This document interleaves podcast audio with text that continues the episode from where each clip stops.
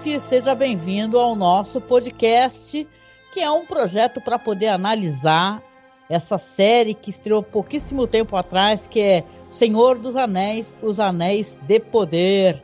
Para isso, estou aqui com meu querido parceiro de gravação, Marcos Noriega. Olá! Hello! E também com a minha amiga Nilda Alcarinque. Querida Nilda, tudo bem? Tudo, tudo bem. Olá, pessoal. Que é bom, bom participar aqui. Faz muito tempo que eu não apareço por aqui no Masmorra. Uhum. É, sobre uma das coisas que eu amo na vida, que é a obra de Tolkien.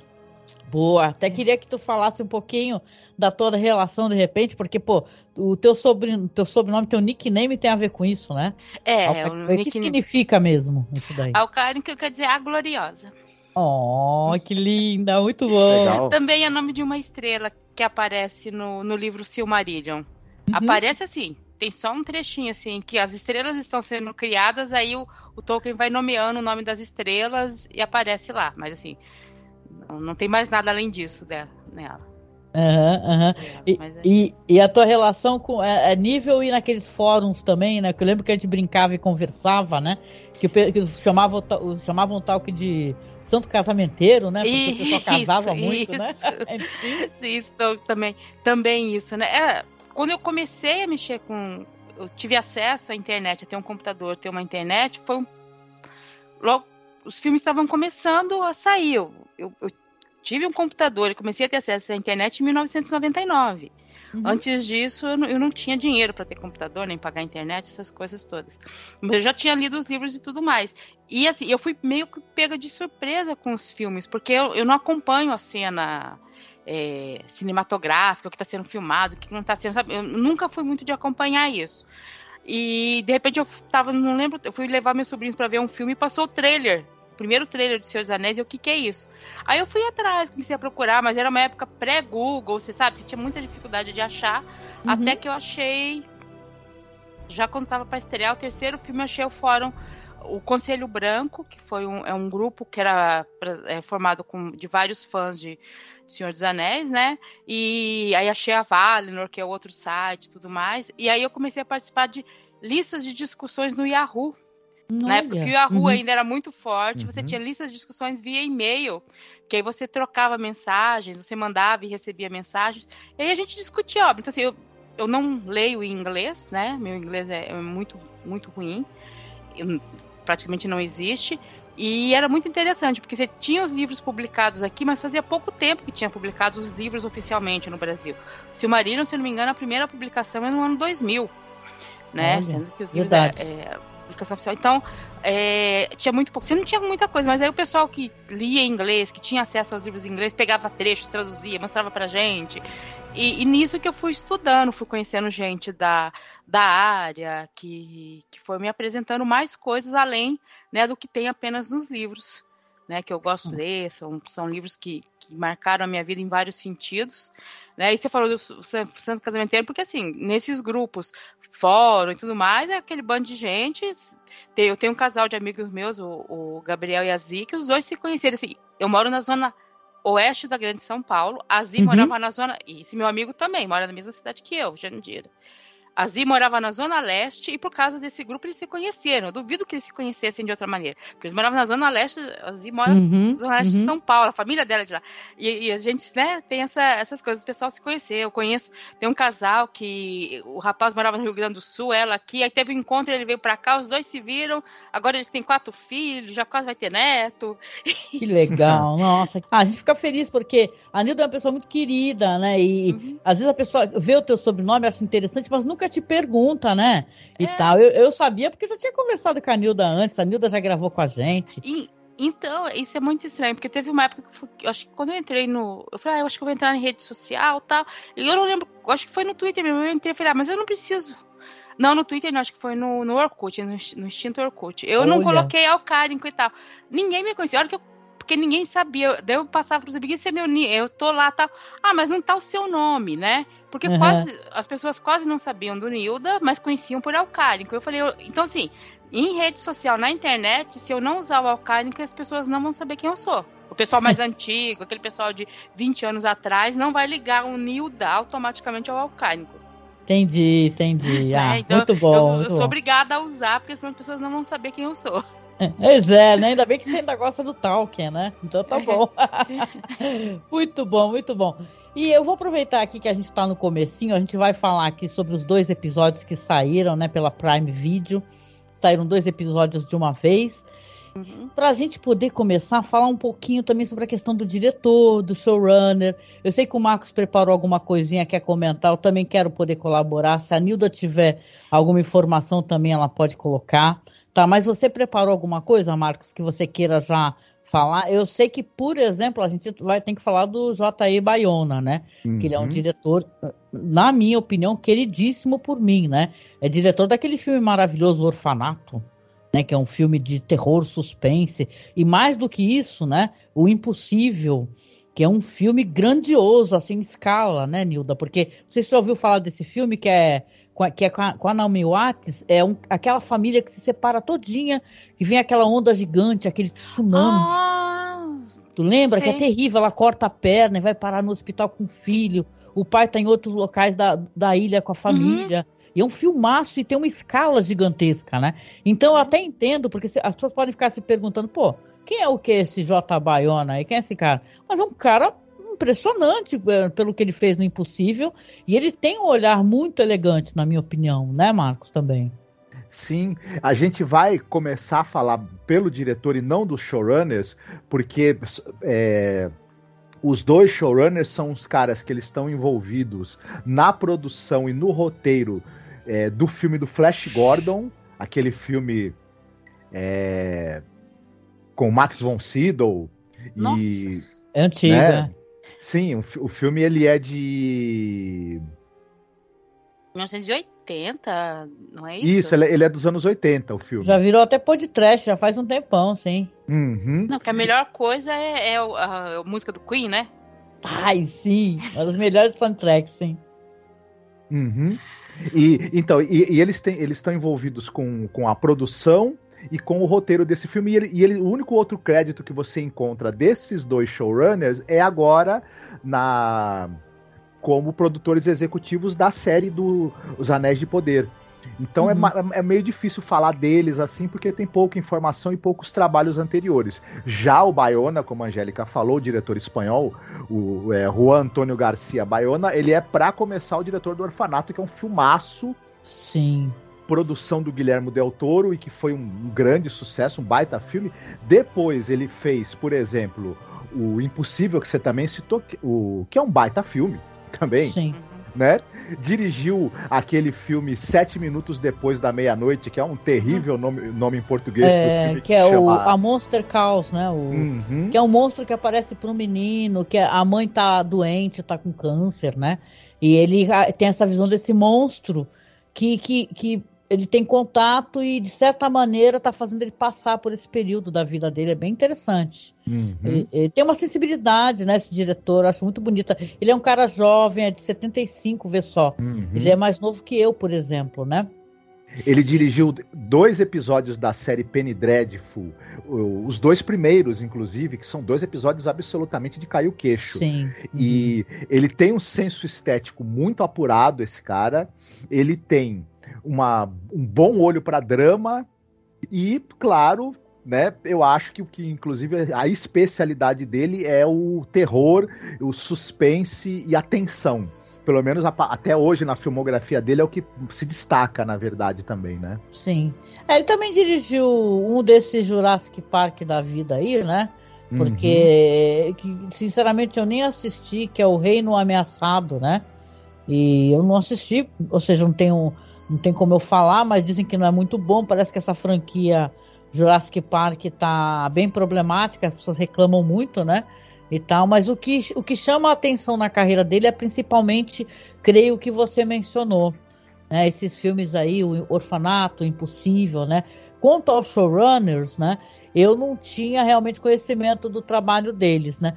Mas você vê que tem um trabalho muito interessante, a gente vai falar sobre isso, porque eu acho que é fundamental da pessoa que faz o, as roupas, né? O figurino.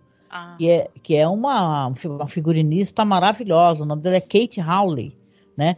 Ela fez figurino para ter uma relação daquele filme que não é um bom filme, que é do Guilherme do Autor, né? Que é A Colina Escarlate, que é um filme bem whatever, mas o figurino, ele é de cair o queixo, né? Ela também faz figurino é, Hobbit, olha lá, todos os filmes dos Hobbits, essa outra franquia, ela também fez, é, participou, né, do figurino, ela e outros figurinistas, né? Então eu acho que é muito elegante, porque é, em Senhor dos Anéis se repara muito nas roupas, nas capas, né, no design uhum. das roupas, é fundamental, né, Nilda? Sim, é fundamental. E assim, a gente percebe que eles tentaram seguir uma linha muito parecida, tanto que eles chamaram a com o dos filmes. Não é uma cópia, mas é, nos filmes do Senhor dos Anéis, é, eu tenho a versão estendida, eu tenho CDs com a, a, a, produção. Eles tiveram que inventar muita coisa e criar o padrão estético a ser utilizado. Né? Uhum. Então, eles criaram vários padrões é, que já tinha, tá? Mas assim, eles conseguiram criar todo um padrão. E a partir disso, eu acredito que eles estão, porque eles chamaram a Veta, porque tem muita ligação ainda com os filmes, eles estão aproveitando esse estudo, né? Que já esse estudo de figurino, estudo de armas, né? Porque você tem que fazer tudo isso. Eles já estão fazendo isso, já estão aproveitando para colocar, porque não sai do padrão, entendeu? Assim do, do se você pegar é tipo um padrão e nessas estendidas você vê que às vezes para chegar nos é, nas armas utilizadas nos filmes da trilogia, algum, eles desenvolveram inclusive assim uma linha do tempo de como as armas élficas progrediram no tempo, sabe? Os caras fizeram todos uhum. os estudos já para aqueles filmes. Então, para agora, provavelmente eles já pegaram esse estudo, isso deve ter facilitado para eles. É usarem. verdade. Uhum. Porque é, você vê que é a mesma estética, mas não é a mesma coisa. É a mesma estética. Você vê que segue uma, né, uma, é Até o próprio figurino que a, que a Kate é. fez, que ela criou, uhum. eu acho que o pessoal agora fez uma alteração, mas é, é uma alteração muito bonita, né? É. Você vê que as roupas têm uma, aquelas sobreposições, tem aquelas coisas, é, as capas, como é que eu posso dizer? Elas têm uns, uns, uns, uns metais e tal, é, diferente dos filmes antigos, né? Eu é. gostei do que foi feito, é bonito ali, do, foi uhum. criado, né? Aliás, tão cara como essa série é, né? Não tem aquela, ah, aquela piada que o pessoal fala, não, não poupei, Jurassic Park mesmo, né? É. Não poupei despesas, né? Porque cada não. episódio é uma fortuna, né, gente? Sim, sim. Essa série é bem cara. Né? É do careca, tava, né? É careca o pessoal tava até tirando um sarro, porque tinha saído assim um, um, uns taser, umas coisas, né? Aí o pessoal tirou sarro, porque tem um daqueles taser que é aquele um que é são os personagens num fundo preto, Nossa. só que meio apresentando, né? Meu senhora falou, do gente, destino. tudo isso para ter uma abertura de novela das seis, né? Mas não é abertura, é claro, né? Mas o pessoal até colocou as músicas, ainda mais porque é humana, né? O pessoal olhou lá e achou que é parecido, deixa eu ver, qual atriz brasileira que eles acham? Que, é, que parece a Letícia Sabatella, assim. Ah, ai, tem uma que parece é, mesmo, que é do, do povo. tirando sarro, é mas porque assim, eles não entregaram quase nada nos trailers. Você é. olhava, pensava que era uma coisa e, e, não era, não é aquilo. Até a própria abertura opening mesmo, que ela é diferente, fizeram no YouTube assim um, um behind the scenes, né, um making off, não, na abertura, como foi feito. E não era aquilo. No final é outra coisa totalmente diferente. Então eu adorei as trolladas deles. eu queria, na verdade, Angélica, se, se a Nilda permitir, aproveitar é. e perguntar para ela sobre a, a, abertura da série, o que, que ela tem para falar e que e, e, assim, o que, que ela poderia falar pra gente sobre os símbolos que aparecem ali e tudo mais. Eu, eu gostaria muito de ouvi-la. Só que aparecem já no segundo episódio. Hum, eu não reparei muito na abertura. Eu revi ele hoje, mas eu meio que pulei a abertura. Eu não reparei nos símbolos. Ah. Tem umas mas árvores, né? Com muito. certeza. As árvores é, não, do poder, né?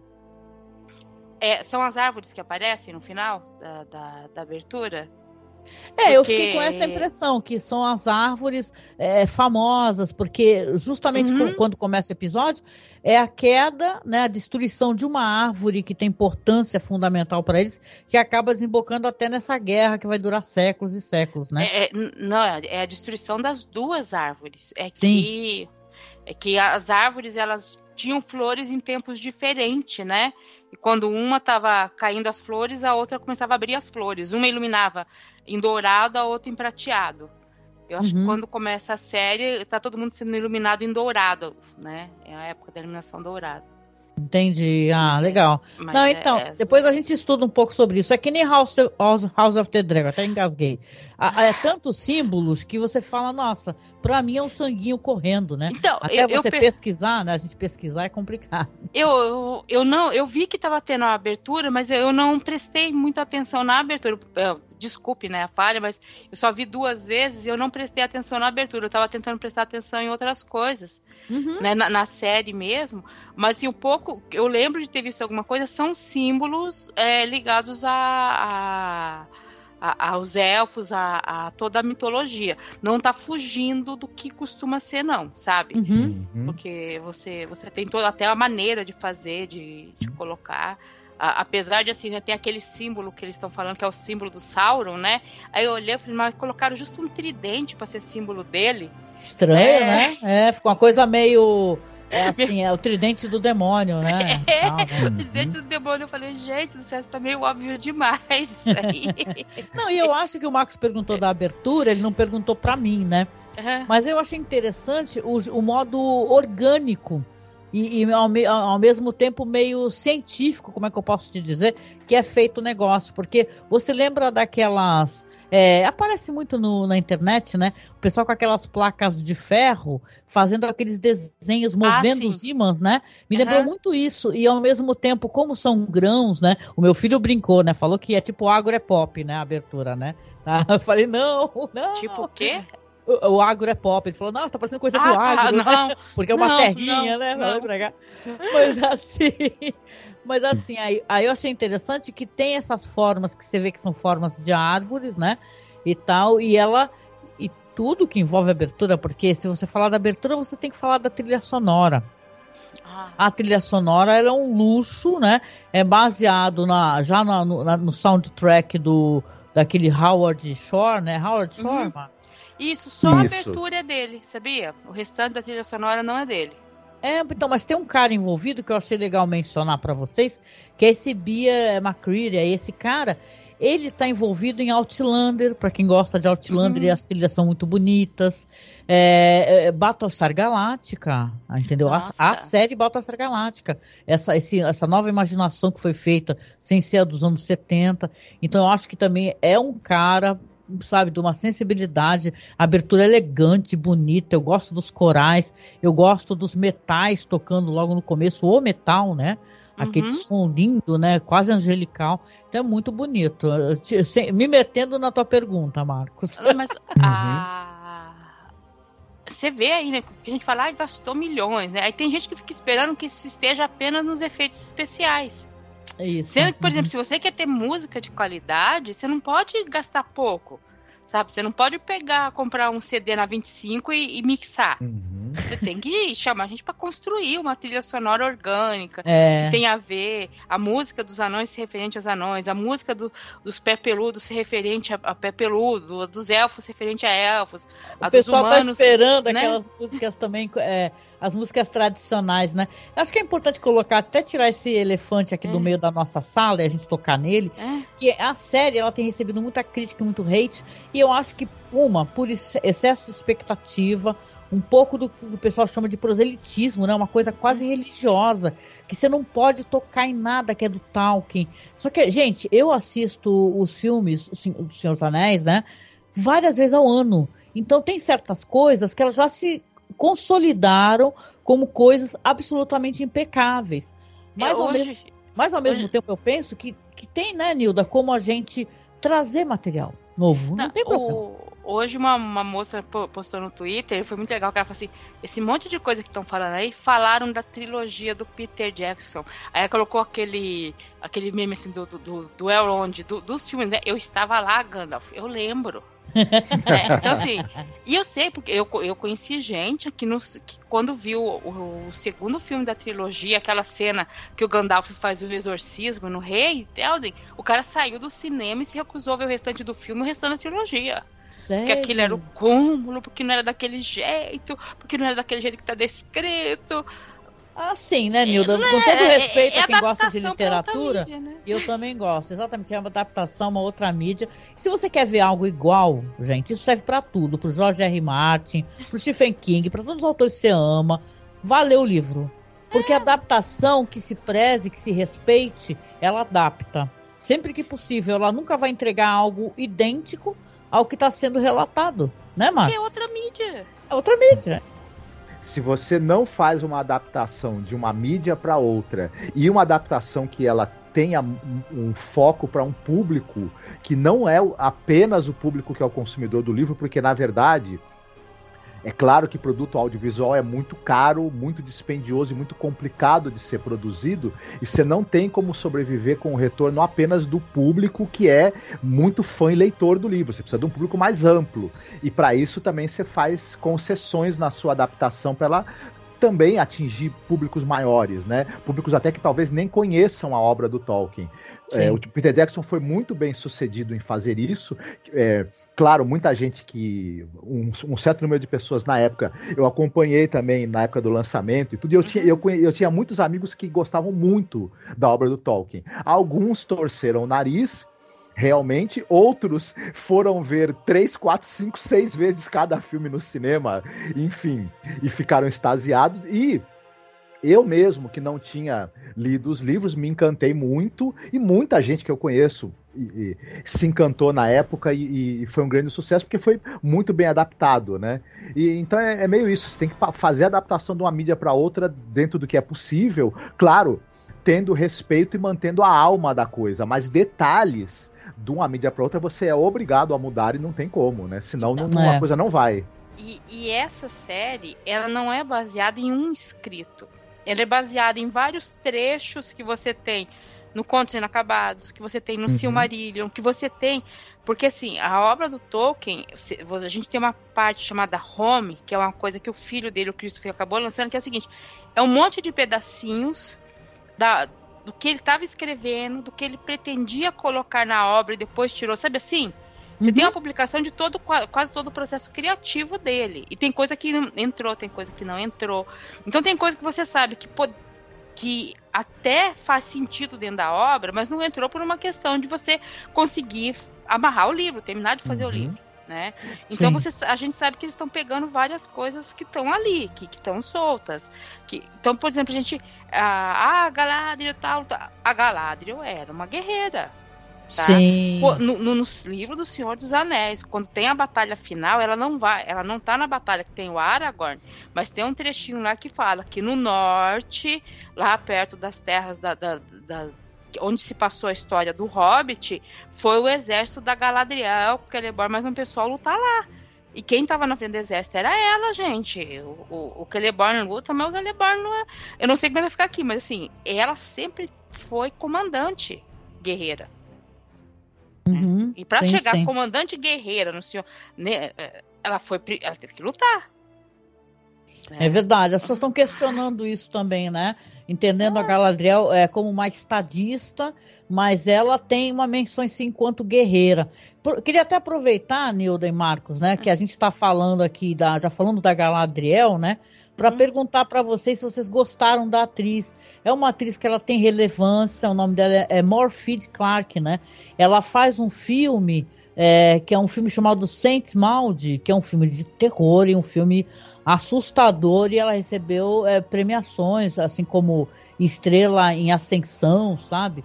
Devido a esse filme chamado Saint Maud, que é um filme de 2019, um filme perturbador, né? E tal. Ela tá em outras coisas também no, nessa série His Dark Materials, né? É, Fronteiras do Universo. é, deixa eu ver, tem uma minissérie do Drácula que ela participa também fazendo Mina. E, e várias coisas. Achei que ela chama muita atenção, essa atriz aí, viu? Ela participou de Orgulho, Preconceito e Zumbis. E, cara, eu não queria estar na pele dela, porque, cara, você ter a Kate Blanchett, que é uma atriz, né? Que ela é nível Mary Streep, onde a mulher pisa, já tá ganhando o prêmio. Né, para você ter a comparação diretamente com ela, isso é triste. Né? O pessoal reclamou da interpretação dela, mas eu achei ela muito concentrada. Né? Eu não achei ela uma má atriz, não. Eu gostei dela, da Morfida, né? Com esse nome dela no escrito. Pessoal, assim, em dois episódios, eu não achei, não vi problemas na interpretação dela. Não vou dizer, ah, eu achei ela a melhor atriz do mundo, mas porque não deu tempo ainda, sabe? Uhum, A uhum. série tem dois episódios. Sim. Não, não deu Não deu para ver nem quem é ator ruim, sabe? Porque ainda não deu para ver. Se tem alguém que vai ser um ator muito ruim ou não, ainda não consegui é, perceber, ah, esse ator é pior, esse ator é melhor. Porque não deu uhum. tempo. Sim. Porque, inclusive, sabe, ah, eles tiveram cenas, falas heróicas.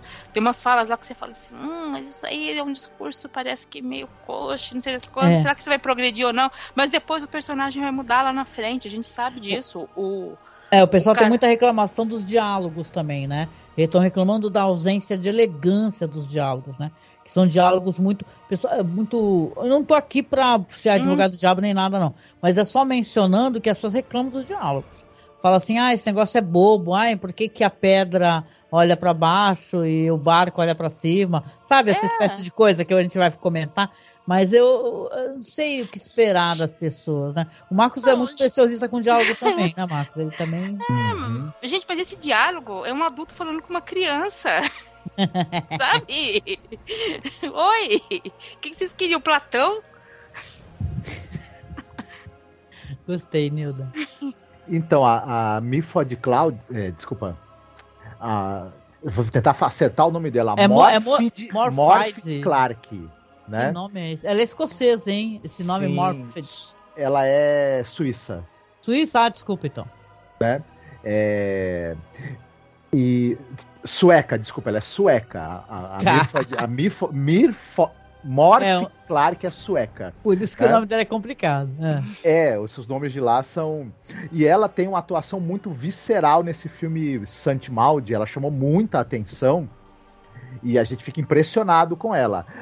E aqui, esse é um papel muito diferente do papel que ela faz no, no, no filme. O filme Saint Cloud é, uma, é, um, é um desses terrores, horror psicológico enfim, envolvendo que, questões religiosas, enfim, é uma outra vibe totalmente diferente. Aqui, ela, ela tá é, fazendo uma, uma, uma, uma, jovem, jovem, enfim, jovem dentro do, do, do, que pode ser um elfo, pode ser jovem, né? Enfim, bem, bem, deixando bem claro, né? Ela tem apenas algumas centenas de anos, né? Tá ainda na, na, na flor da idade. E e ela tá. É um, é um personagem que ela tá no, no, numa jornada de, de, Ela é uma guerreira, mas ela tá numa jornada de, de, de, de, descoberta da sua própria força, da sua própria capacidade, buscando é, encontrar esse grande antagonista que é responsável pela morte do irmão dela. Então ela tem um, todo um arco a cumprir. Talvez a atriz ela esteja nos dois primeiros episódios ainda procurando. Isso é muito comum. É, não só em séries, até em filmes, né? Procurando achar o tom do personagem. É, eu citaria um exemplo muito interessante que o na própria trilogia do Senhor dos Anéis, o Viggo Mortensen, né? O que ninguém questiona a qualidade do trabalho dele como Aragorn, é, quando ele fez as primeiras cenas do filme que, que ele gravou, que foi aquela cena na estalagem, o uhum. próprio Peter Jackson falou assim: Poxa, eu não, não, não achei que ele, que ele se achou no personagem. Mais pra frente, em outras sequências, o Peter Jackson ficou plenamente satisfeito. Então ela tá, ela tá ali, a atriz, ela tá procurando ali o tom do personagem, e à medida uhum. que o roteiro for trazendo situações em que exige mais dela, ela vai possivelmente entregar, porque ela é uma atriz com muita capacidade, né? É. Eu, eu, é, só para completar, né, e a, e a, questão dos diálogos, você tem é, como, como a própria Nilda falou, os diálogos aqui, boa parte deles é desenvolvido pelos roteiristas. É difícil você ter o nível de qualidade de falas que são tiradas do, do, do da, da, pena do, do J.R.R. Tolkien direto para um filme como tem na trilogia. Né? Não, e, e a Nilda falou, até só botando uma parte, a Nilda comentou que realmente, é, e também o segmento que é retratado aqui, que é a segunda era, né, ô Nilda? Isso, é né? Não é a primeira era. Então, muita gente está perdida, tem gente achando que ia rolar, por exemplo, aqueles cânticos, o Melkor e tudo. E a gente está em outro recorte uhum. dessa história, né, Nilda? Sim, tá. E assim, o máximo que tem aí é a questão da, da queda das árvores e ela relatando. É engraçado isso, porque o bom quando começa, porque aquele começo é, rememora os filmes, porque é ela narrando alguma coisa que aconteceu bem antes, que é a guerra que teve e tudo mais. E mesmo que ela fala, aquilo lá durou séculos, deles saírem de lá e vir ter toda essa guerra, e isso foi uma coisa. Agora ela tá numa época de paz, mas ela tá assim, olha, o mal tá à espreita. A gente não prendeu o Sauron, ele tá solto por aí. Sim. Que é essa briga dela que a gente vê agora, nesse momento, ela, ela falando assim, olha, o cara tá lá, e a gente não sabe onde ele tá, e ele é o mal, é o cara que... Porque tá um pouco assim essa coisa de, ah, vou vingar o meu irmão, e isso pode ter irritado alguns fãs, porque não tem escrito nada sobre ela ter um roteiro de vingança por causa desse irmão. Né? Uhum. Mas ela com certeza ela foi atrás do Sauron porque ela sabia que era o mal encarnado, era o mal na Terra. Sim. Tá? Não tem só a ver com o irmão dela ter morrido e tal. Inclusive porque se ela voltar para Valinor, ela vai ver ele lá, porque os elfos quando morrem vão para Valinor e podem dar tipo uma reencarnada lá. Não, É? e, e sabe o que que é interessante? É legal você colocar isso daí, a gente aproveita e já vai até falando, tá? Que assim, é, tem esse negócio dela ter essa sensação, a gente vai ter as imagens dela ali no começo, criança, né? O irmão dela Hum. aconselhando ela, o negócio do barquinho que é tão bonito, né? Ele eh, acaba mostrando como é que os elfos tiveram que abandonar o, o- é, era Valinor. Valinor e foram lá para Terra Média e tem cenas nossa, aquela cena assim, assim que eles falam Terra Média e tem aquele dragão, sei lá, caindo, Aham. aquilo é lindo de doer, né? Eu fiquei, eu até fiz um gif daquilo, botei no, no Twitter. Mas você sente que a Galadriel, você falou desse negócio que ela começa então a virar uma coisa pessoal para ela, que ela vai virar uma comandante e tal, vai aparecer é, no- a- nas montanhas, né, com Uhum. Um batalhão dela e tudo, mas você vê que ela tem uma sensação, que é uma coisa que eu acho que mais pra frente até vai se desenvolver, porque a Galadriel tem esse negócio dela ler a mente das pessoas, né? Então você Uhum. vê que talvez seja o começo disso, né, Marcos? O start disso dela tá lendo, é, sentindo, ela tem essa sensação que esse ser, esse, essa figura nefasta que é o Sauron, ele não tá desaparecido, ele não foi eliminado, ele não é passado, né?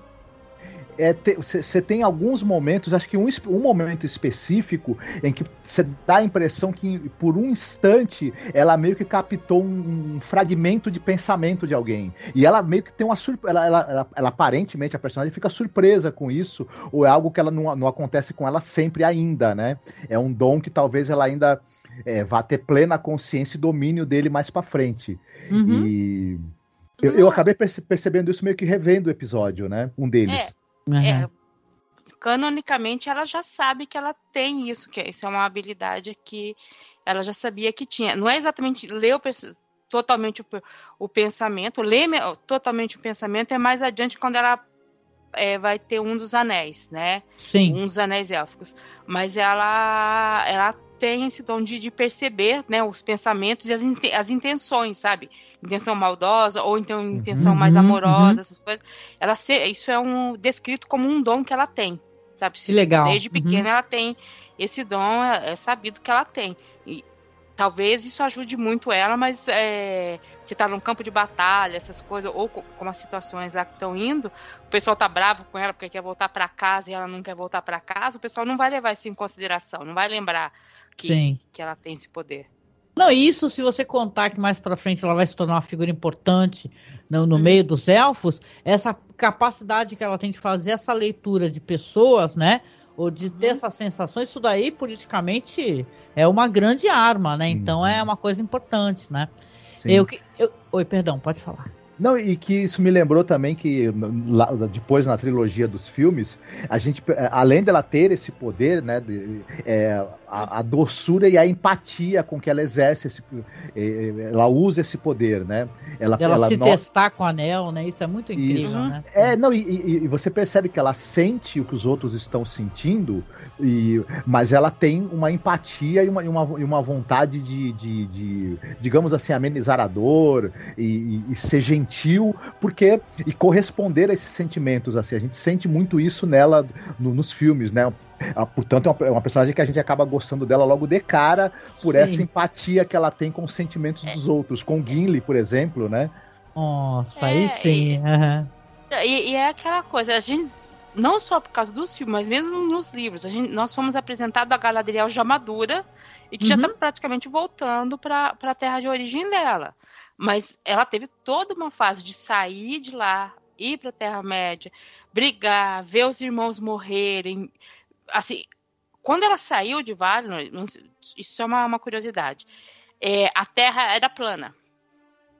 Quando tem toda aquela guerra contra o Morgoth, que eles derrotam o Morgoth, a Terra se torna arredondada. Nossa, é que doideira! Quando torna, a Terra vira, deixa de ser plana e vira arredondada. Só que o caminho para você ir para Valinor, voltar para Valinor, é o que eles chamam de caminho plano, o caminho da Terra plana, ou seja, é outro caminho, é em outro nível. Olha. É, é, é, em outro nível que você vai. Pra, pra, então é. é. uma terra mística mesmo. Eu achei até que eles. Bem interessante como eles colocaram a questão de que é uma terra mítica e mística mesmo, né? Mas é onde hum. ela nasceu. E quando ela, ela veio, teve toda aquela guerra, a terra se deformou, trechos da, da, do mundo afundaram. Então tinha Beleriand, que é onde fica a, a Terra-média, uma parte dela afundou.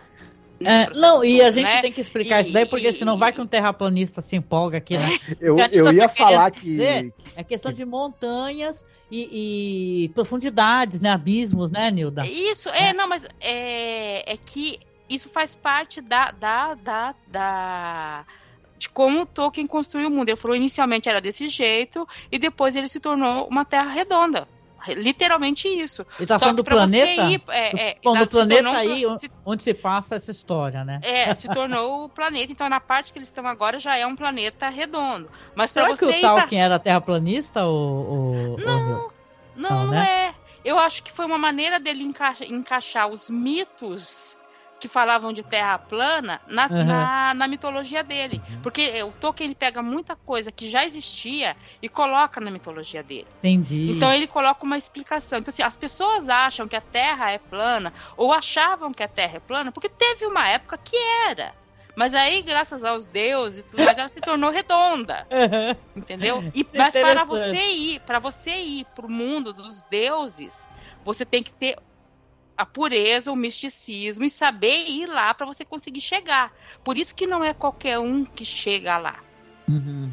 Ah, não é qualquer um que vai chegar Recebe na essa dádiva, né? É, receber de... essa dádiva de chegar lá. Sim. Porque se você não tiver fé, um monte de coisa você não vai chegar lá. Porque você tem que. E, e, e nas, no, no, primeiro episódio eles já colocam meio isso, porque quando né, tem a cena deles indo pra Valinor, e, e é uma cena totalmente mística. Você uhum. vê aquilo ali. É, é uma, quase uma iniciação mística aquilo ali. Porque é bem isso, assim, né? E a, e a Galadriel, ela tem toda uma trajetória e ela só volta para lá quando ela percebe que ela, ela se sente, digamos assim, é, Agora ela pode ir, que ela, sabe, não é, não é pecado, mas assim, que ela já cumpriu tudo que ela tinha que cumprir. O coração tá puro. Ela fala é. isso, né? Porque a gente tá, a gente vai conversar de uma maneira mais livre, gostei do que a gente tá fazendo, uhum. porque a gente às vezes fica meio engessado, né, Marcos, de falar uhum. segmento por segmento. Eu gostei disso. Que, a, que, a, que, nós estamos fazendo aqui. Uhum. A, a Nilda, ela mencionou uma coisa importante, porque tem um momento que ela fala, eu não posso ir, porque o que eu sinto no meu coração, a angústia, ela vai contaminar o espaço que eu vou.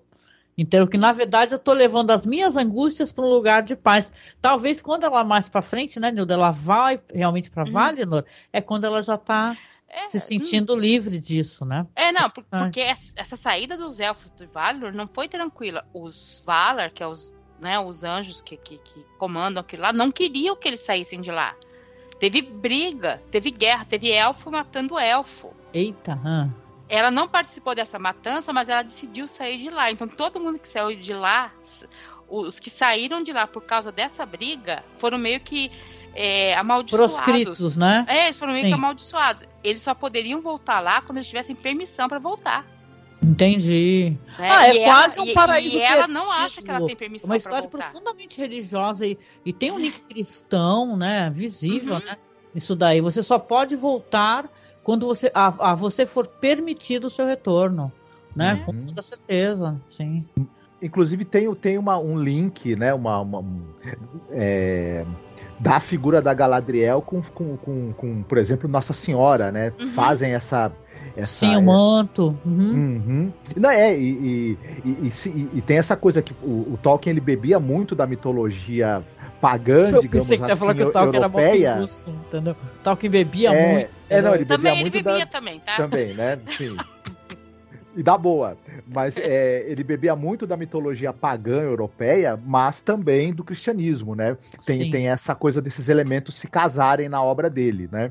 Diferente, até como outros C.S. Lewis também fazia isso, embora o C.S. Era um grande amigo ele, do Tolkien também, né? Ele Sim. caía muito mais para elementos mesmo cristãos, né, do que o Tolkien. O Tolkien era uma cabeça mais aberta para outras influências, né? E um grande estudioso de mitologia. Importante também, falar né? que o Tolkien não gostava que fizessem, pegassem a história dele e fizessem relações que, com questões é, da guerra no mundo, né? Até porque são, são livros, né, Nildo, até pela época deles que se passaram durante guerras, né, e tal. Começou a escrever no, na época que não tinha guerra e terminou, já tinha acabado a guerra e tal, e uma demora danada, né, para terminar. É uma coisa que, assim, às vezes o pessoal fala, ah, ele não gostava muito que você fizesse essas... É... Não é nem relação, tem um nome específico isso para literatura.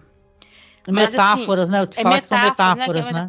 Mas por quê? Porque a... início ele tinha uma, uma discordância grande com C.S. Lewis, porque ele achava que as metáforas do C.S. Lewis eram óbvias demais. Sim. Por serem muito óbvias, elas não se aplicavam a qualquer época ou qualquer coisa. Agora, por exemplo, os livros do Tolkien, ele tem esse monte de, de metáforas que se encaixam em várias épocas. Por exemplo, ele lutou na Primeira Guerra Mundial. Ele foi para os campos de batalha, aquela coisa, as trincheiras horrorosas da Primeira Guerra Mundial.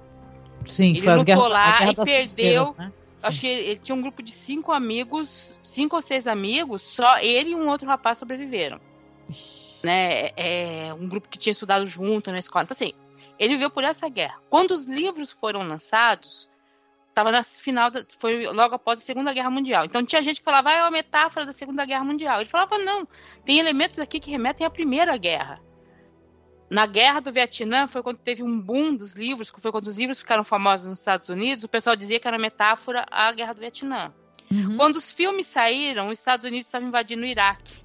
Tinha gente que falava que era uma metáfora à invasão do Iraque. Uhum, então, assim, a, ele tem isso, mas é, é, uma coisa que se aplica, é uma coisa geral, entendeu? Ele fala contra a guerra, ou fala contra a miséria humana, em qualquer época, não é? Ah, isso é muito bom, né? Sim. Né? É aí que mora a elegância, né, dos é. textos do Tolkien, né? O C.S. Lewis você mencionou e para quem recorda, né? Tem a história lá do guarda-roupa, não sei o que, bababá, que as crianças entram, aí morre o leão, né? Vai morrer, mas depois de três dias ele ressuscita, né? Então, uhum. aí é bem óbvio, né? Não fica bem didático o que, que ele está querendo dizer, né? Uhum. E engraçado que dizem, o que eu recorde, assim, espero que não esteja me enganando, que o C.S. Lewis não era religioso, que religioso era o Tolkien. Só uhum. que aí ele acabou se tornando um religioso mais fervoroso do que o Tolkien, né? Ah, não, pior isso, quem fez o, o, o C.S. Lewis voltar para a religião foi o Tolkien. Pois é. Porque o Tolkien não se, não se conformava dele não ser religioso. Só que o, o C.S. Lewis era de uma família protestante, que eu não me lembro agora qual linha do protestantismo. E o Tolkien ficou muito bravo, porque ele achou que o cara ia virar católico. Aí uhum. o cara não virou católico. O, o, o C.S. Lewis passou a ser religioso, começou a fazer palestras religiosas da religião dele. Uhum. A religião da família dele. Isso, o Tolkien falou: eu fiz todo o trabalho, converti esse cara, fiz ele voltar a ser cristão, e ao invés de ser católico, ele voou. É, entendi. Mas deixa eu puxar um assunto aqui para uhum. vocês que é bom a gente comentar, porque a gente vai ter aqui também os hobbits, né? E uhum. são diferentes dos hobbits que a gente reconhece. Aqui nas terras selvagens de, espero que eu não erre o nome, né? É Rovanion, Rovanion, uhum. sei lá vai ter o, os pés peludos, né? Que ao uhum. contrário ali do, do condado, onde os hobbits residem, que já então é na terceira era, esses uhum. pés peludos, eles são andarilhos, eles viajam de um lugar para o outro, eles montam a, as casas deles escondidas, né? Longe ali dos olhares das pessoas, né? Das pessoas grandes, né? Uhum. você vê dois andarilhos ali com chifres é, gigantescos, né? Uma figura impressionante de veado, não sei, chifres. E aí depois, quando eles passam, você vê todo aquele acampamento é, né, se levantando, todo mundo tirando a, o, o stealth, né? O, como é que é uhum. que chama? É... Ai, Marcos, me ajuda. A... Como é que chama é, isso? Camuflagem. Camuflagem. Olha eu, até parece que eu, que eu sou boa de inglês, não sou não, gente. Mas assim, que aí você vê, aí você fica impressionado, porque eles são muito diferentes do que a gente lembra daqueles hobbits tudo assim, bonitinho, né? Todo, né, com seu coletinho, hum. suas coisas fechadas a cinco. Aqui não, é os hobbits diferentes, né, Nilda? De como a gente imaginava ser, né? É, esse é o que a gente, eu poderia chamar de proto-hobbits. Uhum, é, é anterior a eles chegarem lá. E, e, tem escrito sobre que eles realmente viviam nessa área. Eu acho que tá no Senhor dos Anéis mesmo. Não sei se nos apêndices ou na história mesmo. E eles são o quê? Brande? Né? Não, não, por enquanto eles são só pés peludos. Ah, tá. Acho que eles sim. têm alguns nomes dele. Mas é engraçado, porque no, no banquete, do, do, banquete muito esperado, que é o que começa o Senhor dos Anéis, tem uma hora que ele começa, o, o Bilbo começa a falar o nome das pessoas que estavam lá, o sobrenome, né? Ele fala, ah, os pés peludos, não sei o que lá, pés peludos, tal, né? sim. Que, que, quer dizer, é uma das famílias mais antigas que tem tal. Mas é, é a origem dos hobbits. E é uma coisa interessante, porque no Hobbit me falado que o Hobbit é, eles são seres que se escondem facilmente, eles são pequenos e vivem se escondendo da gente grande. Sim. Né, que eles não, não gostam de ser vistos pela, pela gente grande e tal. E, e, é, e é meio que isso mesmo. E eles estão nessa região, que é uma região que aparece é, é no, nos livros e tudo mais, que é perto do rio aonde um anel foi, foi, foi perdido. Foi, foi jogado. Sim, foi sim. perdido e aí foi ali que o Gollum achou esse um anel. Ah, ah deixa eu te perguntar uma coisa, aproveitando aqui, Nilda. É, diz que tem um tuque, olha só, se é. não esteja me enganando, que é um tuque famoso. Diz que eles podem ser os, os ancestrais desse tuque aí que né? Porque quem lembra aqui, né? Tinha pés peludos, tinha os, uhum. os brandebooks, os tuques, né? Os uhum. bolseiros, né? Que são os protagonistas do Senhor o Peregrin Tuque, né? Inclusive, o Peregrin Tuque, né? principais. Será? Isso. O pessoal comenta sobre isso também, que diz que a Nori, né? Porque a gente vai conhecer a Nori, a Papoula, é. né? A, a, família, o, o, o, mestre, né? Que é maravilhoso uhum. esse personagem, fiquei fascinadíssima por ele. O mestre, qual é o nome dele? É o Sadok, né? Sadok. Sadok. É, achei incrível. O, o Sirlene Henry, né? Que, é, não, que eles, eles, são o, a origem do, de todos os hobbits, entendeu? E assim, eu não sei como vai desenvolver isso na série, mas provavelmente eles são um grupo de pés peludos. Uhum. Pelo, né, que eles falam, eles, e o principal deles é viver em comunidade, um ajudando o outro, que isso faz eles sobreviverem. Sim, né? sim. Tem uma fala meio que nesse sentido, né? Que se eles seguem o caminho todos juntos, de mãos dadas, tem uma hora que fala isso, eles vão chegar, né? Eles vão sobreviver. É uma, é uma, uma coisa assim. E é, isso é anterior a eles irem para onde chama o condado. O condado tem que atravessar uma montanha para chegar lá, tal. É, é, outra coisa que eu acho que no final dessa, dessa segunda era, quando eles migram meio que para lá, acho que até um pouco depois, não, bem depois, né? Mas o o Gollum, ele é dito como ele sendo um desses proto-hobbits.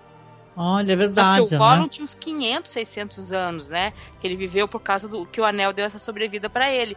E ele morava nessa região onde estão aparecendo esses pés peludos aí. É verdade, já é um, um, Você vê que já é um, uma outra época, né? Tanto é. que ele tá com uma roupinha diferente e tal, hum, né? Já, você já vê, é. né? Porque as já pessoas é. talvez não tenham a dimensão de como são antigas as histórias, né, e tal, do Senhor dos Anéis. Porque a gente está vendo hobbits aqui muito diferentes, né?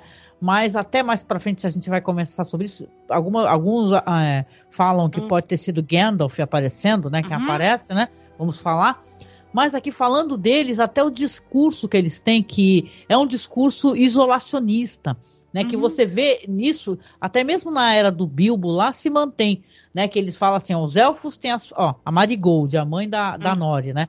Fala assim, os elfos têm floresta para proteger, os anões suas minas, os homens seus campos de grãos. Até as árvores precisam se preocupar com o solo sobre as suas raízes.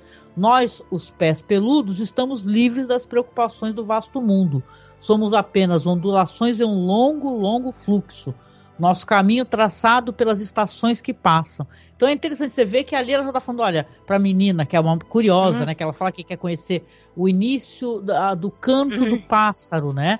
Você vê que ela uhum. tem uma verve, ela é uma aventureira, né, Marcos, também, né? É, eu acho muito bacana em termos de construção de mundo e de universo, para esse universo ser crível, você ter essa questão de, do processo civilizatório de um grupo, né? E, uhum. e, e, com o tempo, né? O, o, grupo, quando ele era nômade, ele era, e ele era um grupo que basicamente tinha que usar de certos artifícios para sobreviver, ele tinha uma filosofia, uma visão de mundo. Quando ele se estabelece e começa a construir ali um local fixo, plantar uhum. e ter acesso à abundância de recursos, a própria visão de mundo desse grupo muda. E é muito bacana a gente ver isso acontecer e torna esse universo muito mais completo e, e crível, na verdade. E e, e para mim ca, é, acaba conversando bem com a obra de uma pessoa que era um estudioso tanto da mitologia, da linguagem, quanto da evolução do pensamento e dos grupos, né? Que, uhum. que detinham esse, essa linguagem e esse pensamento. Então, é bem, bem bacana isso. Legal, legal essa leitura. Ah. Deixa eu só falar uma coisa agora, agora, sobre a parte técnica, né? Porque eu não sei se vocês repararam, elas pegam lá umas amorinhas, né? Aí depois uhum. que ela vai, não é mãe, é madrasta da. da, da ah. A Nora, aquela, aquela moça. É, eu, pelo menos é assim que tá acreditada na, na a, Mar, a Marigold, né? Que é o nome Isso. dela, então a madrasta da Nori, tá? É, assim, mas ela, assim, não, é madrasta não no sentido de Branca de Neve, gente. É madrasta por, provavelmente por, ela, por alguns motivos. Dá pra ver que ela é, madrasta, muito né? generosa, né? assim. Ela tem é, um olhar é de, do amor, né? Pela. É, pela ela tá pelo menos creditada como, como madrasta da coisa. E é. É bem. Deixa eu falar. Nossa, agora até perdi um pouco da. Desculpa, é, tá, da... eu te atrapalhei. Meu assim, mas na hora que ela faz isso, ela pega e deixa uma amora lá. Você vê que a amora é bem grande. É. Uhum. Tá, e os caracóis que ela pega também são enormes. Ah, é verdade, sim. Mas não são enormes. Eles é que são pequenos. Uhum. É, é, é. Não, e eu pensando o pessoal comendo caracol, minha gente, porque eu sou daqui do litoral, né, de, na Baixada Santista de Guarujá. E, claro, problema de caramujo todo mundo tem, um problema é. pro Brasil inteiro. Mas aqui, olha só, uma curiosidade, nós comemos os saquaritás, que são os caramujos do mar, ali do mar, né, que fica grudadinho uhum na pedra. E é um prato muito gostoso, viu? Para quem ficou com um pouquinho de nojinho, tem uma hora que mostra ela comendo. É, é, eu não sei, gente. Ó, gente, pelo amor de Deus, esses caramujos não se come, né? Esses grandões aí.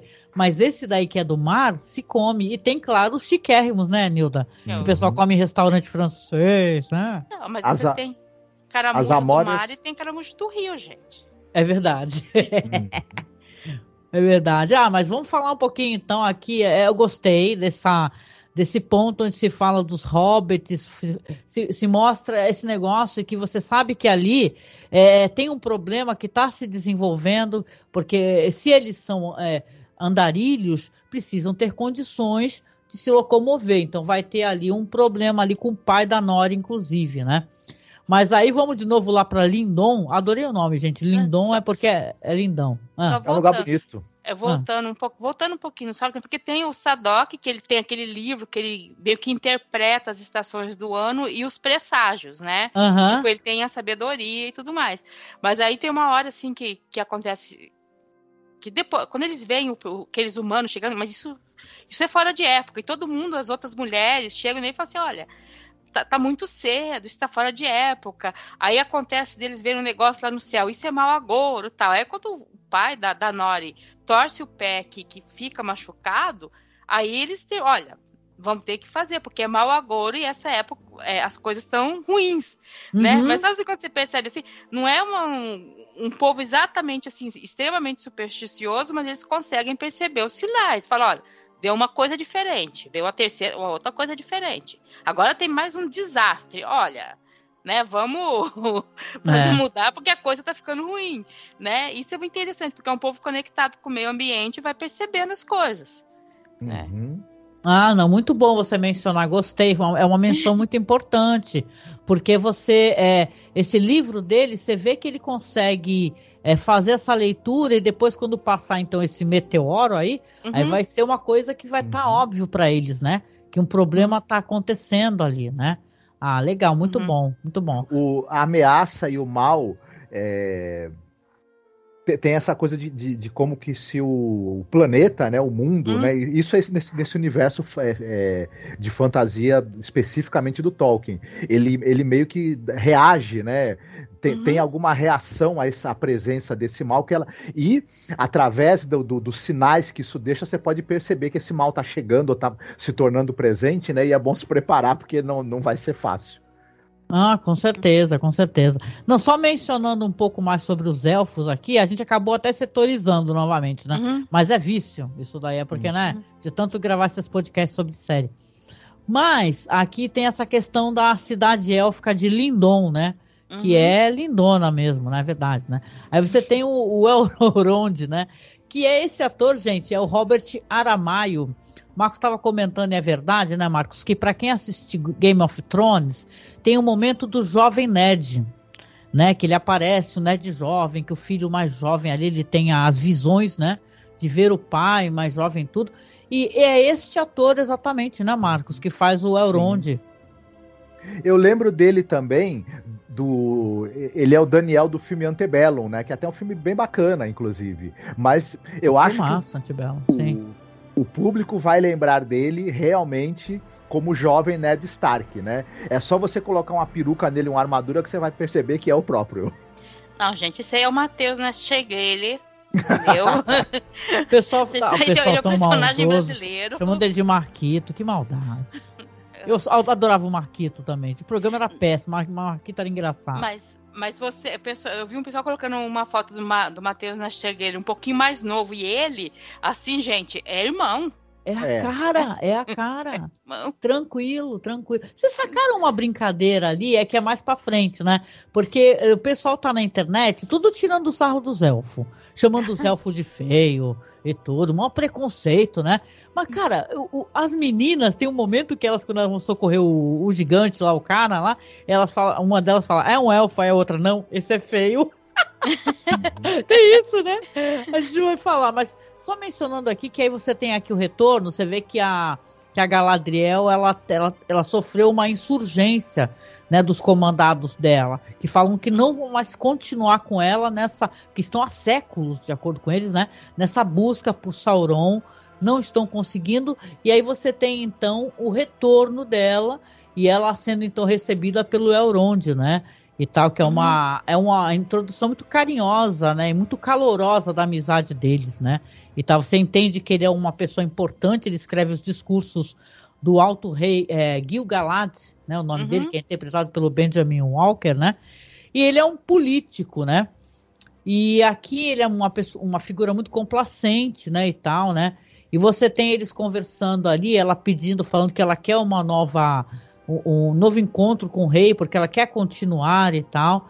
Só que ele, muito gentilmente, isso é interessante, né? Ele percebe que ela é muito é, é, teimosa e persistente fala: Eu vou falar a verdade para você. O, o rei foi generoso com você, né? Se você continuar persistindo, ele não vai ser tão generoso assim. Então dá a entender que ela, na verdade, né? Ela vai ser, é, vai tomar bronca, né? Que tipo de eu, bronca? Eu escutei essa coisa e eu fiquei assim, ah, você é um político, né? No sentido negativo, eu falei, ah, não, de novo aquela história de que ser político é ruim. É uma antipolítica, né? É, é ah, mas aí eu, eu, gostei que ele virou um pouco isso, né? Ele fala, mostrou, né, meio que não, que não é bem isso. E eu gostei da, da solução que o Gil Galad deu para a questão dela, porque ele falou assim: não, vou te dar uma grande recompensa, você vai voltar para sua terra. Que é uhum. o que cara menos está querendo agora. Ela, eles Mas, dizem que é uma dádiva, né? Você foi é, presenteada com isso. A hora que ele faz aquele discurso enorme, assim, abre as mãos, eu estou te dando a dádiva, não sei das quantas, assim. Aí você fala, gente, ela não tem como recusar. Porque Sim. realmente é a maior dádiva que ele podia dar. Uhum. Sabe assim, é o maior presente. Mas não é o que ela quer.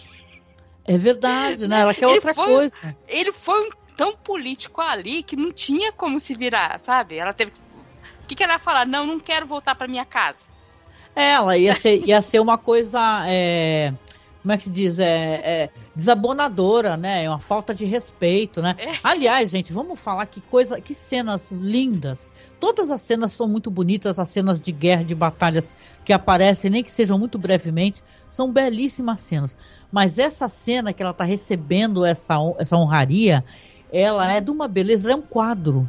Eu até peguei essa cena e coloquei no meu desktop para ficar aqui, né, Marcos? É tão linda, parece uma arte daquele cara que fez a, a as artes do Inferno de Dante, é, do, do Rê. Não lembro, Marcos. Lembra que eu estava conversando contigo? Doré. Gustavo Doré, Doré. né? Sim. É. Lembra um pouco, sabe? O Dante Alighieri e tal. É uma Não. coisa muito poética, Aliás, muito bonita. a qualidade da filmagem dessa série é muito boa. É qualidade de filme. Sim, tá? sim. Não é qualquer série que você pode ter essa qualidade. Né? E aí é questão de poder mesmo, porque você filmar na qualidade dessa sai caro o orçamento dessa temporada supera o orçamento da trilogia Senhor dos Anéis, né? Sim. E, mas eu acho que, que a, a, gente até comenta muito em relação a, por exemplo, a série Guerra dos Tronos. É, algumas séries, não só Game of Thrones, mas The Crown, por exemplo, também, elas acabaram estabelecendo um outro padrão de qualidade e investimento em termos visuais, em termos de produção e Sim. design de produção uhum. nas séries, né? E é, não se economizou dinheiro e recursos né, é, nessa série da Amazon. E, então você tem a possibilidade de uma criação de mundo não só no sentido conceitual, mas no, sentido material mesmo, né? Os efeitos especiais, a, a escala da criação dos cenários, do, do, do, do da integração do, da computação gráfica com outro, com, com, cenários de locações e etc., é uma escala de cinema e, de, e digo, e cinema de, de, de, de de hollywoodiano de alto investimento, não é nem cinema. É, um blockbuster né? mesmo, né? De Sim. blockbuster. É, em, embora o, o, o, o, o, passo da série, o ritmo da série seja de uma narrativa mais longa televisiva, mas o, o visualmente, em termos de, de design de produção, é, é, é blockbuster. Eu não sei em outros países como que fizeram isso. Mas aqui no, Bra eh, no Brasil, a dublagem e a legendagem tão com, estão com uma qualidade Nossa, que poucas amei. séries por aí eu, eu vi. Porque é, eu, sempre, eu ando assistindo muitas séries e tudo mais, e tem um, assim, muita série, muito filme com umas legendas horrorosas. E, uhum. gente, isso uhum. não é coisa da Netflix ou da Amazon, é de todas. Uhum. A Amazon, o aplicativo dela é horroroso, tá? É horroroso que a ponto de você ter filmes lá que você entra e eles não têm legenda em português, porque eles colocam qualquer, eles compram o direito de um filme e tascam no aplicativo. Então, uhum. a, a, minha irmã começou a ver série, é, filmes indianos e de repente ela parou, ela falou: "Parei, porque eu tenho que entrar para descobrir se tem pelo menos legenda". Hum, Porque às vezes nem né? legenda tem, nem legenda em Você viu, Nilda, no, no Twitter, o pessoal até compartilhou que no aplicativo da Paramount, tá, é. ele tá, é, é, alguém tava assistindo uma série, um filme, não lembro? É. Aí pegaram legenda de legenda é, de fansub. E, deixa, e não, oficial, nem tiraram sabe? o crédito, né? Não tiraram o crédito. Você, você faz o trabalho, copia da Wikipedia e deixa o logo da Até da porque, vamos, vamos falar a verdade, tem muita legenda não oficial que é mil vezes melhor do que a legenda então, oficial, né? Verdade por que, que eu tô falando isso? Essa legenda atual não só foi bem feita, como teve revisão de uhum. um dos maiores tradutores de Tolkien do Brasil, que é o Reinaldo José Lopes. É uma pessoa Olha. que eu conheço, mas ele fez a revisão da dublagem e dos textos da dublagem e da legendagem, não só para ver os termos em élfico, mas para tanto que tá anãos e orques lá, uhum, uhum. né? E na dublagem ele fala, eles falam anãos, não falam anões. Ah, anãos. porque não se fala anões, se fala anãos. Por quê? Ah, porque a nova tradução é anãos. Ah, e eu aqui, toda professorinha de português aqui. Gente, por que estão falando anãos? Porque na nova tradução é, é anãos. É, tá bom, muito bom. Nossa, mas é um luxo. Eu, eu gente, de boa, Tradução, tra legenda é. com revisor. Maravilhoso. Não, e a dublagem. Não, tem, não, não é padrão tá perfeita. Eu, eu assisti primeiro legendado e depois fui assistir dublado. Tá muito legal. Eu até tenho um personagem que eu acho que é Caleb Borg, não lembro o nome dele. Ele tem a voz do Edson Oliveira, aquele que grava o podcast, que já gravou com a uhum. gente. É a voz direitinho. Então, mas tá muito legal, gente, a dublagem. Para quem não gosta muito ou tem problema, vamos pensar em todos, né? Não dá pra gente só ficar reclamando de quem só vê coisa dublada, porque tem pessoas que têm necessidade, eu, né? eu ando procurando coisa dublada para ver. Sabe, depois dos 50 anos, lê letra branca. Porque um monte é. de legenda que é só branca, no fundo branco, não dá, gente. Ah, você faz dá. isso com 15 anos. Com 50, 55, você não faz mais. Você não consegue. Eu também tenho muito problema, viu? Não, eu, eu costumo legendar as coisas. Quando eu faço a legendagem, que eu boto lá pro nosso canal, eu boto legenda amarela com borda. Ou então ah. branca com borda, para a pessoa poder conseguir enxergar. Porque realmente, se for fundo claro ou fundo branco, você não consegue enxergar e complica para a pessoa poder acompanhar, né? Mas foi uma ótima parte que você colocou, viu, Nilda? Muito Sim. importante, porque estava precisando mesmo falar sobre essa questão da produção do pessoal que ainda não acessou, às vezes vai escutar o podcast, mas ainda não assistiu. Tem gente que faz isso. Não uhum. tem problema nenhum com spoiler. Falar, ah, vou escutar o podcast, ah. depois eu vou. E vale a pena. Pode assistir dublado, pode ver legendado. A legenda está boa, está ótima. Revisada, como a Nilda falou, né, Marco? É, isso Sim. não é padrão. Legenda revisada não é nem padrão no Brasil, gente. Eu sei porque eu sofro lendo com legenda. Uhum. Ah, eu estou muito contente que eles estão tomando esse cuidado, né? Porque como, como, como vocês, mesmas, vocês mesmas falaram aí, tem um, algumas dublagens e algumas legendagens aí feitas oficiais, não é de fansub. Uhum. Que socorro, né? não, não, não, terríveis, é, terríveis. Não, é. E, e, e, isso faz parte, que nem a gente fala, que, aquilo que eu falei não é só os efeitos especiais que é o gasto disso, gente. É a filmagem, é tudo, e é o cuidado com a legenda, é o cuidado com a música, sabe? Porque. Figurino muito... perfeito, né? É, você assim. tem que ter todo esse tipo de cuidado. Uhum. Ah, não adianta bom. filmar bem e colocar lá na legenda tudo errado e a pessoa entender errado a fala. É claro. Isso... Oi, perdão. Não, isso faz parte dessa construção de mundo para o, o, o Tolkien. Essa questão toda do, do, do, das línguas e dos nomes e termos que, que, na verdade, eram corretamente derivados dessas línguas, era muito importante para ele, enquanto um, um, filólogo, inclusive, né, uhum. na construção de universo dele. E, claro, podendo isso ser respeitado num produto audiovisual, né, é ótimo. É. Sim, com toda certeza. Não, eu queria até aproveitar o ensejo aqui, né? Porque eu sou a guardiã do tempo, né? Faz é que eu sou a Momo Senhora uhum. do Tempo, né? Pra gente poder falar até do desfecho no, no, episódio da Galadriel, porque aqui você tem ela realmente não conseguindo é, evitar ir, né? Pra esse local, ou melhor, né? Ela, ela vai no barco e tudo, tem essa bela.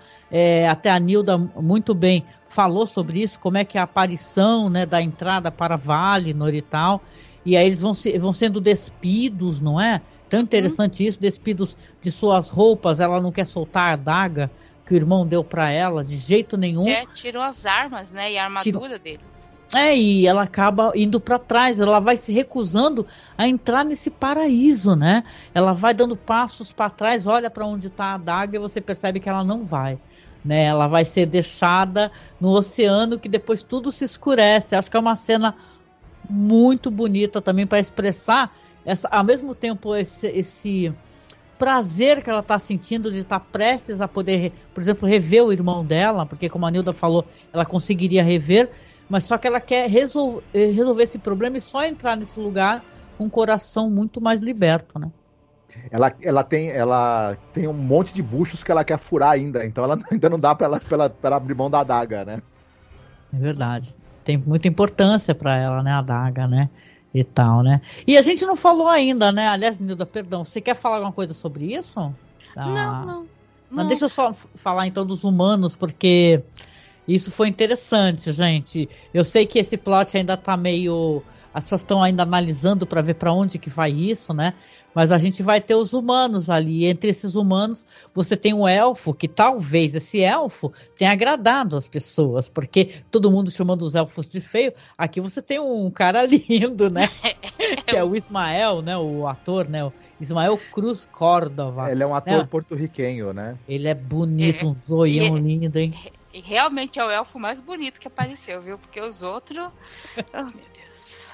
É, eles estão ali numa uma espécie de posto avançado, né? E diz que ele já tá lá, ele fala que tá há 75 anos, né? porque eles estão ali é, observando, né, se é, até os seguidores do Morgoth, né, se real, realmente volta a aparecer. Tem um debate dele interessante ali com o chefe dele, porque eles são avisados pelo rei que a guerra acabou, que agora vem um período de paz, que pode voltar para casa e tudo. Mal sabe ele, né, o rei, o que está uhum. prestes a acontecer. E ele fala que está lá há muitos anos. Porém, ele meio que se engraça com essa mulher que é uma mortal, né? que é a, a, a Browning. É Browning, né? O nome Isso, dela é... Browning. Browning. O nome dela, da atriz é, é Nazanin Boniadi, né? Que é, é que falaram que parece a Letícia Sabatella. É, exatamente, né? é a Letícia Sabatella. então, mas aí você vê que eles trocam olhares. No momento que ele chega no bar, tem um cara lá que se levanta, ô, oh, orelha pontuda, não se mete, tal. Tem uma tensão ali. Obviamente, os humanos eles é, são, estão sendo observados, então eles in, in, entendem os elfos ali como, na verdade, a, a polícia de fronteira, né? Deles, é, né? é, é, meio como que é, invasores policiando você, né? O exército invasor ali, né? Sim. E, e é bem uma situação dessas, assim. E, e é incrível porque tem um, uns diálogos ali que você dá a entender que eles são meio racistas em relação aos àqueles humanos ali. Uhum. Mas eu, eu tava até revendo algumas partes assim, vários daqueles humanos têm razão de não gostarem dos elfos e de outros humanos que ainda não apareceram, devem de aparecer no terceiro episódio, acredito eu, que são os Númenóreanos. Porque tanto os elfos como os humanos, muitos deles chegam assim, tipo, sabe quando chega o cara, vamos dizer, o político chega na favela, eu vim aqui ver, salvar vocês? É meio é. que isso, a, a oposição deles. E aí quem olha para eles e fala, você tá fazendo o quê aqui? O quê aqui? Como? O que você tá falando? Eu, eu, preciso de salvação por quê, sabe?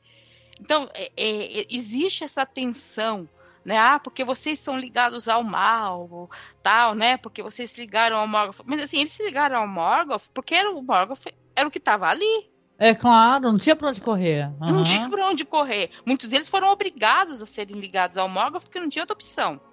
É, que não é. se ligue não, né? Pra ver o que, é. que te acontece, né? Sim. É, é, é, eram umas coisas meio assim. Então aí chega os caras para salvar, que vem salvar eles e trata eles como inferiores. Vocês têm sangue ruim, vocês têm sangue de Morgoth, você tem sangue de traidor, sabe? É verdade, Existe essa né? tensão Tem uma coisa meio, meio eugenista nessa visão, é, né? É, de certa existe, maneira. Existe um pouco essa, essa, esse problema com o pessoal. Porque às vezes o pessoal fala, ah, os caras são ligados ao Morgoth porque é do mal. Mas mesmo na história do Tolkien, nos poucos que ele tem, ele dá a entender que esse povo, eles têm razão de não ter gostado do, dos que chegaram invadindo depois, sabe? É uhum. É meio que, que, que, teve uns humanos que chegaram lá que é meio no, no espírito europeu chegando nas Américas, sabe? Eu ia falar sobre isso, sim. Uhum. Sim, tem razão de ser. É uma visão meio eurocêntrica, né? É. E, e, é interessante porque você vai ter várias coisas acontecendo nesse segmento. Eu vou te dar uma palavra já, Marcos, que eu sei que você tem que falar, né? Que você tem o Theo, que é o filho da Brownie, né? que aparece. A, a, essa Brown é uma espécie de boticário, é boticário que chama, né? A pessoa que faz é, mistura remédios e, e amassa é, flores, né? Parece a nossa. Né? Uma curandeira. Parece a nossa personagem lá do Predador, né? Do Prey, né? Que é a mãe dela lá. E ela também tem dessas questões, né? Colocam muito isso em alguns personagens para mostrar sabedoria, né? A pessoa que entende de plantas e flores, né? E a importância deles. E ela tem um filho que é o Theo. E esse menino ele vai encontrar uma lâmina Morgul, né? Que está na casa dele escondida por algum motivo. E você vai ter ali, você vê que tem umas aproximações de. de e tem a os orques. Os orques, obrigado, ao, ao, branco, né?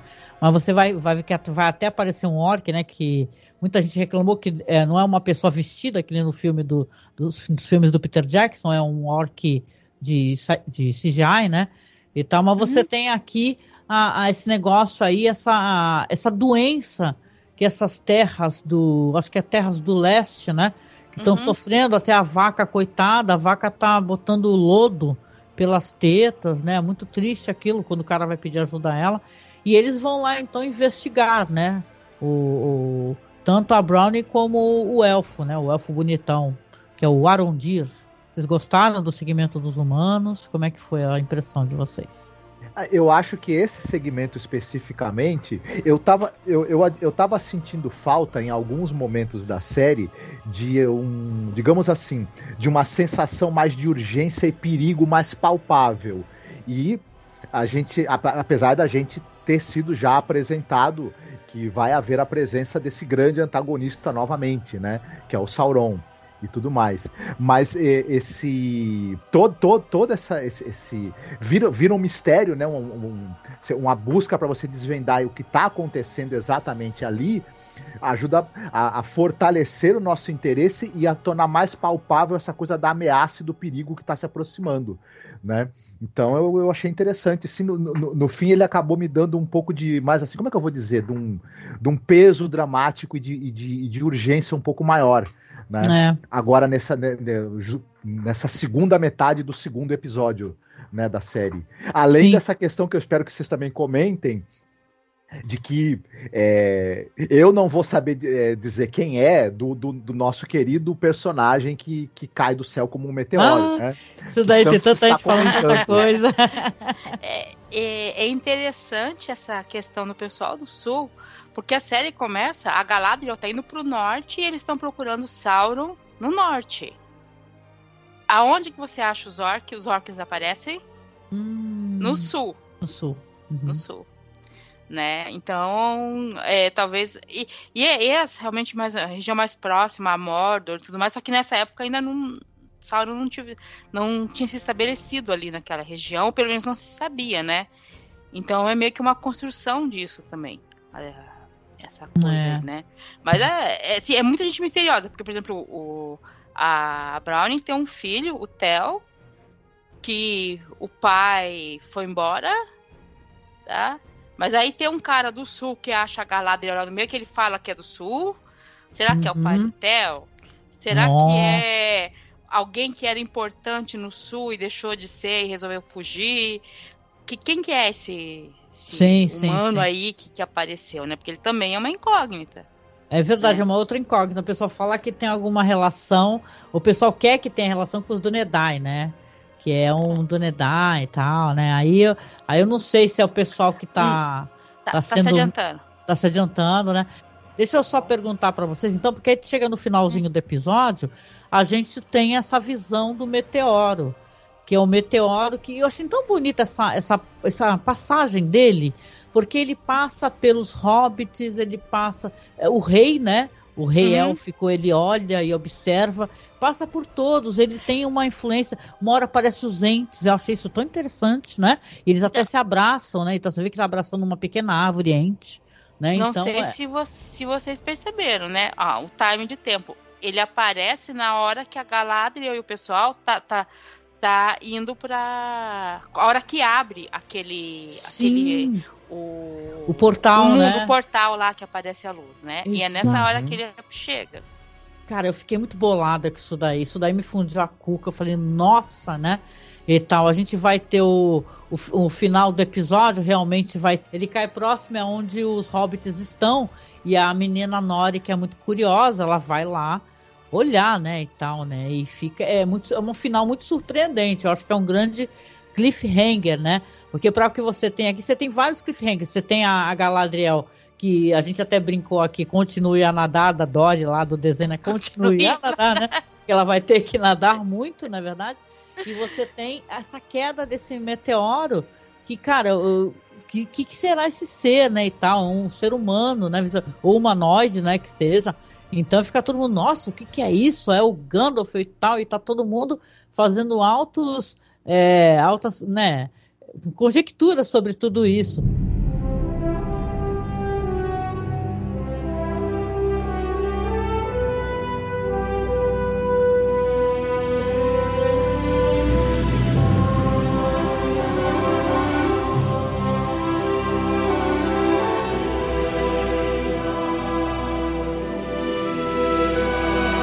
A gente tem o segundo episódio que realmente vai ter a abertura que a gente comentou e tal e alguns personagens adoráveis que já estão sendo aí é, celebrados como tipo casalzão da porra. Vai ter o anão, né? Com a Diza, né? A, é, aí tal, vai ser muito interessante. Eu me adiantei, falei do Halbrand, mas o Halbrand só aparece no segundo episódio. né? Que não tem problema. Uhum. De qualquer maneira, você tem aqui essa, esse, esse, a continuação dessa história e estão chamando é, esse personagem de o estranho, né? Aqui tá como é. The Stranger, né? Porque você não sabe o que, que é. é e ele ele aí fica todo mundo fazendo. Ah, não, mas ele tem poderes porque o Gandalf tem um momento que ele fala com o Bilbo e ele fala: Bilbo, você está me tomando. Lembra que aí tudo é. né, contrai, né, a força do poder dele. Aí o pessoal tá relacionando muito, né? E eu tô me antecipando, mas de qualquer maneira é tão interessante esse, esse encontro visualmente da Nori com a Papoula e com o Estranho, né? Porque ela toca, você vê que interessante, né, Nil, das relações. Ela toca no fogo e tá na parte que tá, parece que tá pegando fogo, mas tá fria, né? E é. você, você lembra o quê? Você lembra do anel, né? Inclusive, né? Que ele tem essa particularidade, né? De as, as letras aparecerem, mas o anel tá frio, né? Isso, e, e assim, eu nessa parte, porque quem não, não leu sabe, o os anéis ainda, nenhum deles foi forjado ainda. E, e é agora, nesse segundo capítulo, que se. que, que porque o, o a gente é apresentado ao elfo Celebrimbor que fala que vai forjar umas coisas. Já uhum. adianta ele vai forjar alguns anéis, mas não um anel. O anel quem faz a forja é, é, é o Sauron mesmo.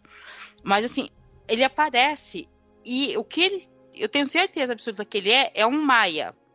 Maia é um seres de poder que você tem tipo assim, se você tem lá em Valinor os seres de poder maior, que são quase deuses, que seriam anjos, o maior seria o segundo em poder, que é o que o Gandalf é, o Saruman é, o Radagast hum. é, Olha. o Sauron é também Maia. Entendi. Uhum. Então, assim, e, e, existem vários, são seres que existem aos montes na Terra. Existiram aos montes. Vários foram nomeados, você tem o um nome, mas tem vários que você não tem um nome. São observadores, né, da humanidade é, também, né? São como conduz, se fossem é, semideuses, né? Algo é assim. É, são semideuses. Os, é, quem conduz a carruagem do Sol e a carruagem da Lua são maias. Olha, muito legal. Né? Uhum. Porque o Sol e a Lua são conduzidos por carruagens que esses seres, né, é, conduzem essa carruagem. Então eles são seres de poder, muito poder. E eles podem ser, o pessoal da, da trama conhecendo a obra, pode ter pego e vai talvez eles inventem um novo Maia ali. Uhum. E isso não vai sair do cânone, porque você, por exemplo, os Balrogs é dito que eles são maias que tinham poder do fogo. Olha, porque os maias eles também tinham isso. Alguns tinham poder com plantas, outro poder com vento, outro poder com a água, ou, sabe? Tem tem um maia famoso que ele tinha um poder no mar e ele é meio raivoso, então quando ele tá com raiva ele faz os navios afundar. Tem tem, então, são seres que estão presentes ali na Terra-média. Eu falei, uhum. pode ser o Tom Bombadil, gente. É verdade, uhum. também já escutei pode ser falar. O Tom Bombadil. Eu, eu, eu, postei isso, teve gente que ficou desesperado.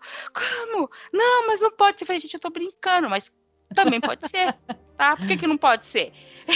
A Ninguém graça sabe tá da aí, onde né? que o Tom Bombadil veio. A graça tá em especular, né? Não é verdade? E olha, há é. muito tempo que as pessoas esperam, né, desesperadamente poder ver o Tom, o Tom Bombadil numa obra audiovisual, né? De repente é. chegou a hora, é. né?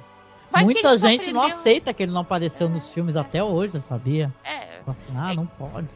É que nos filmes não encaixava mesmo. Eu amo o Tom Bombadil. Mas quem sabe ele vai aprender a cantar lá com os hobbits. Pode hum. ser, pode ser. Muito bom, muito bom. Mas esses segmentos, assim, logo do começo, são bem legais, né? com essa parada das crianças e o jeito como a Nori é, ela tenta se comunicar também com, essa, uhum. com esse ser, né?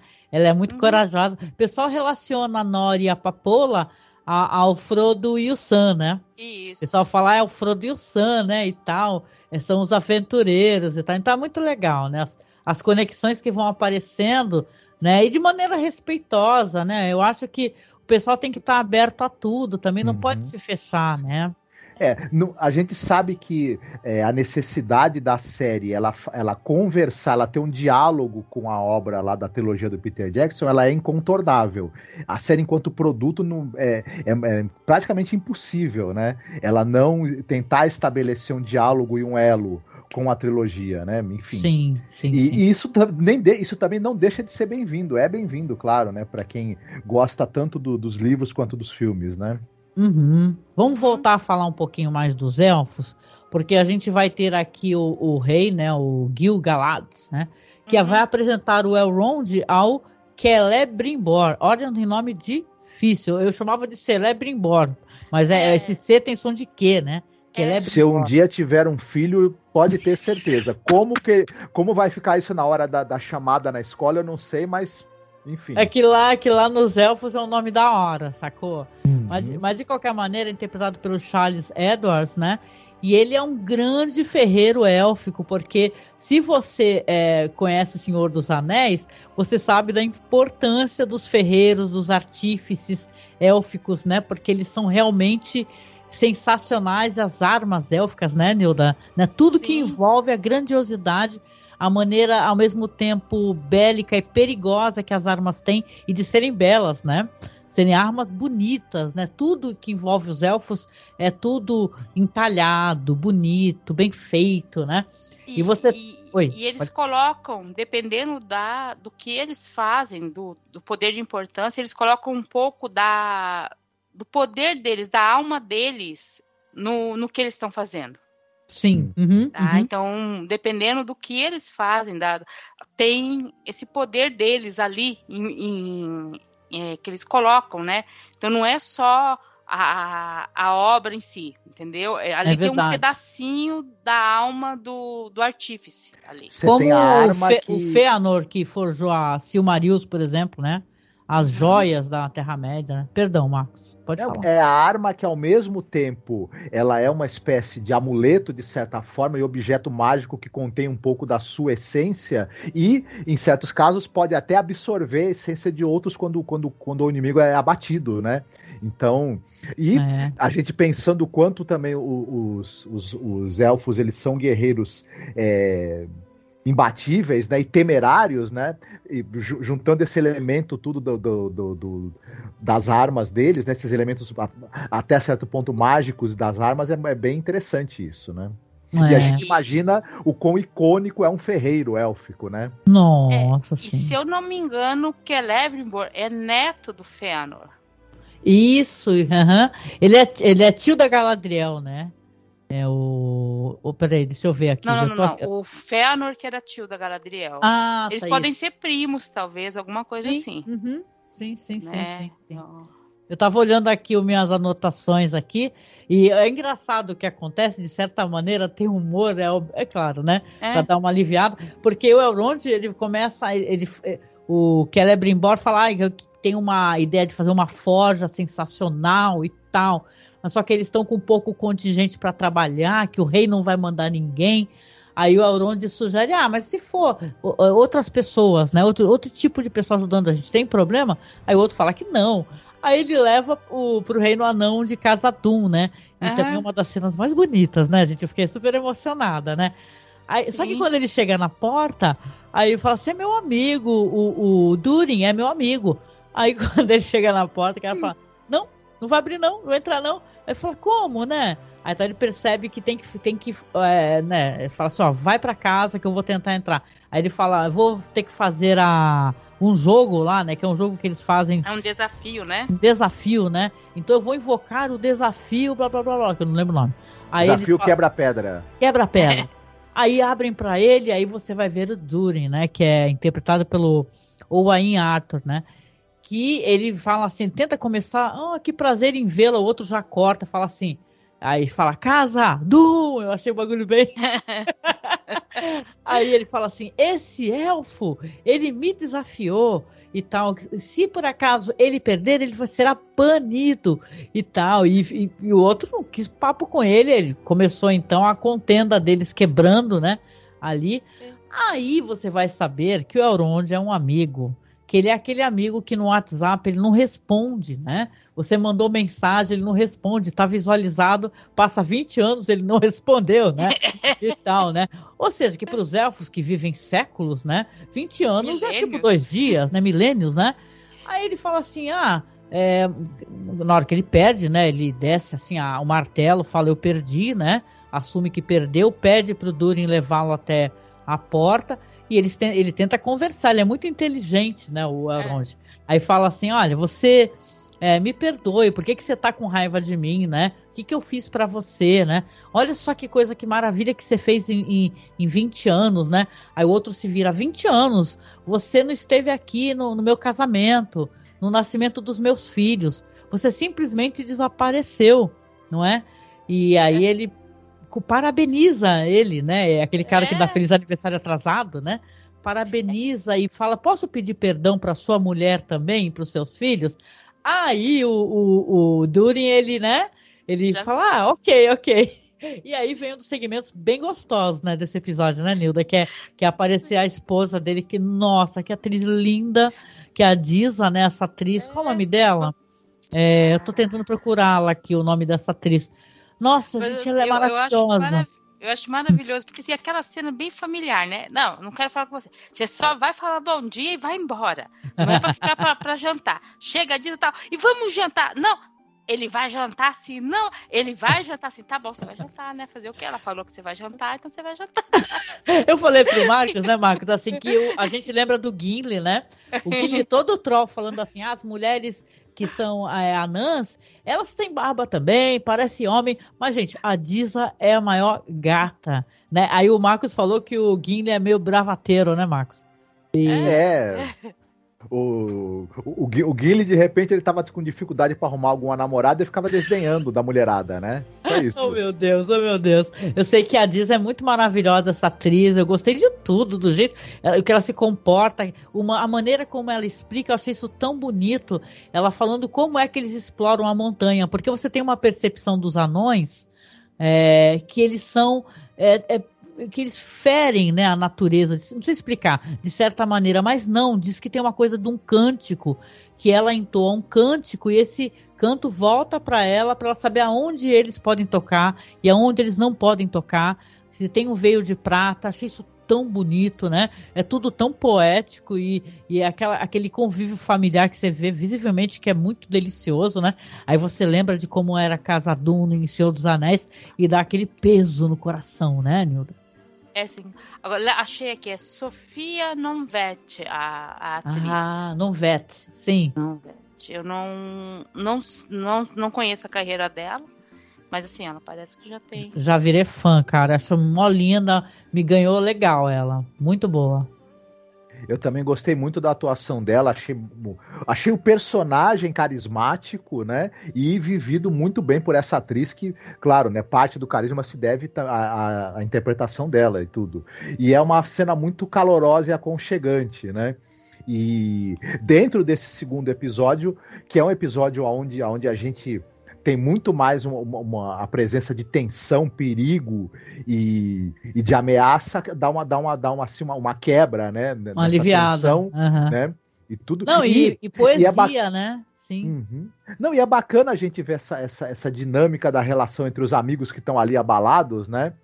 E, e, a, e a participação do, do, da personagem da, da, da, da esposa em, em, meio que fazer aquela reconciliação ali, até porque obviamente, né, vai ser muito importante, né, a participação é. do, do, dos anões na construção aí dessa forja. Eu achei engraçado essa coisa de você, mas não deve ser fácil você ir propor, né, um é, uma cooperativa para os anões. Eles são meio assim, né?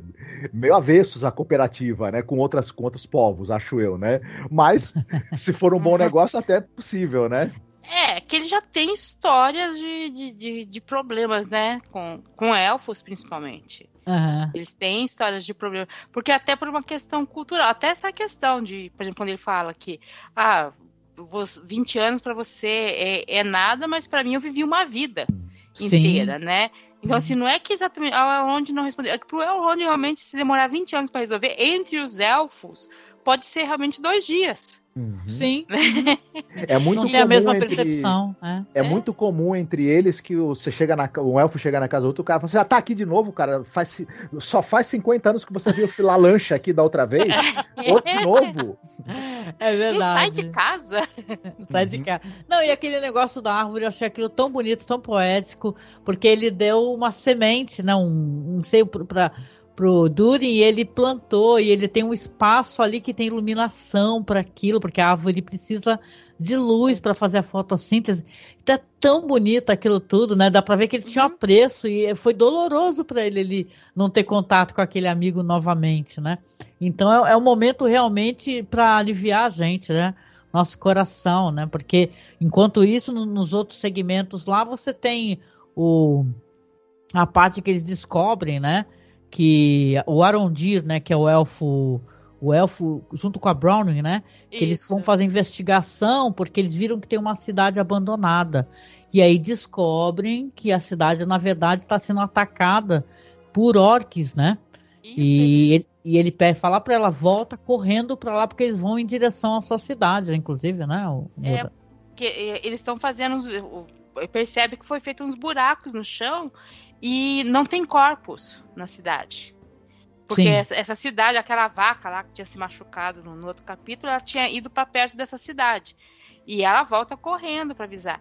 E aí tem uma coisa, porque antes dela sair, ela, o filho dela tinha comentado que à noite ele tinha escutado muito barulho de ratos embaixo do da, da casa deles. Que eles estavam fazendo muito barulho que tinha que dar um jeito de matar, de, de espantar aqueles ratos, matar os ratos, né? E aí você percebe, pera um buraco no chão cavado, ele tá escutando um barulho de ratos anormal. Peraí, será que era barulho de rato? Né? É, nossa, é bem. É bem assustador essa parte, né, meu? Porque os bichos estão se movendo pelo subsolo, né, Marcos?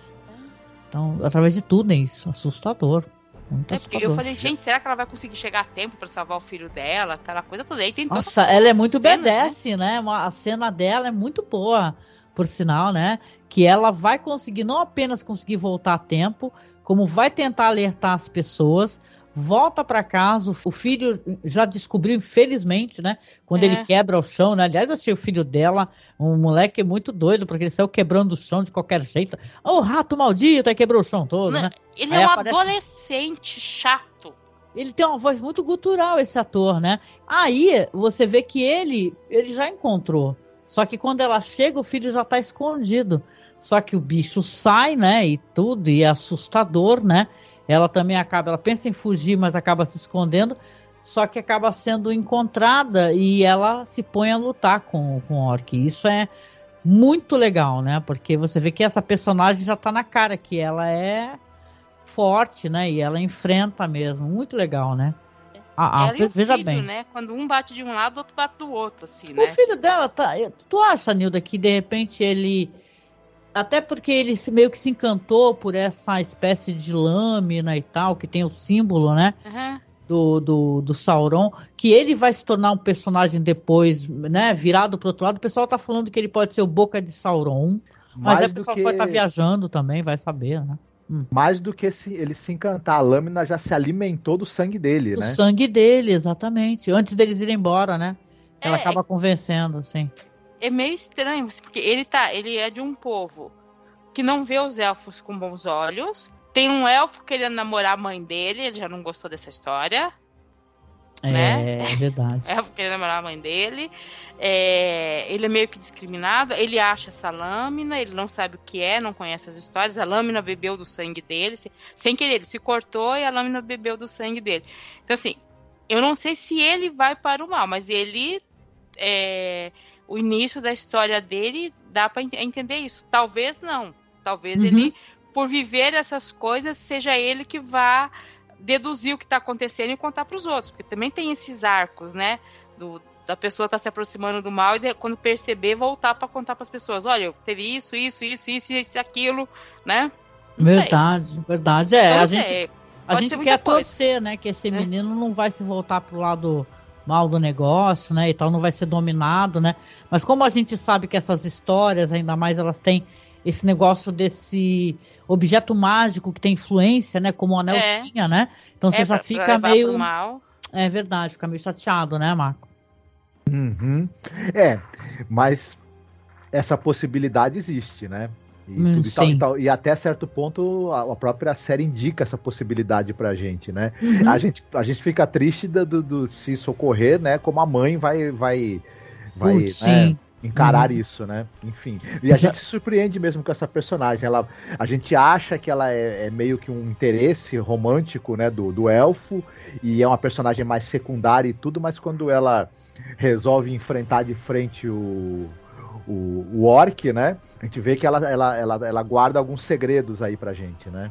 É. Não, é eu, ia eu, ia perguntar pra Nilda Max sobre esse negócio da relação humano-elfo. Humano porque tem um momento lá do diálogo lá do. do desse cara aí, desse elfo hum. aí, que eu esqueci o nome dele, hum. é o Arondir, né? Que fala assim que é. O outro fala para ele que não é. Que é, as relações né, com os humanos são sempre problemáticas e trágicas.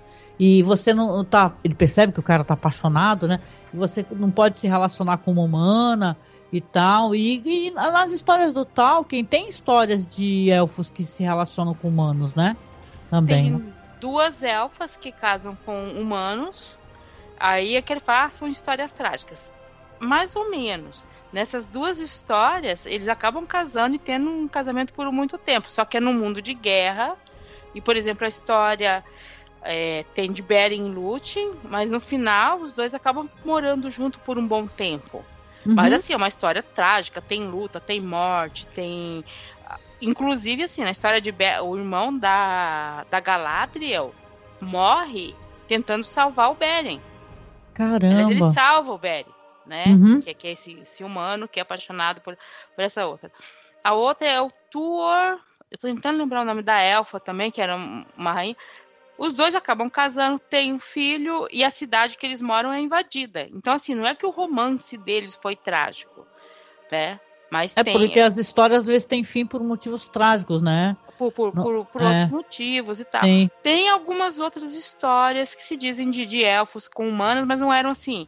Não eram ligados a reis e rainhas, mas tem algumas histórias. Tem um.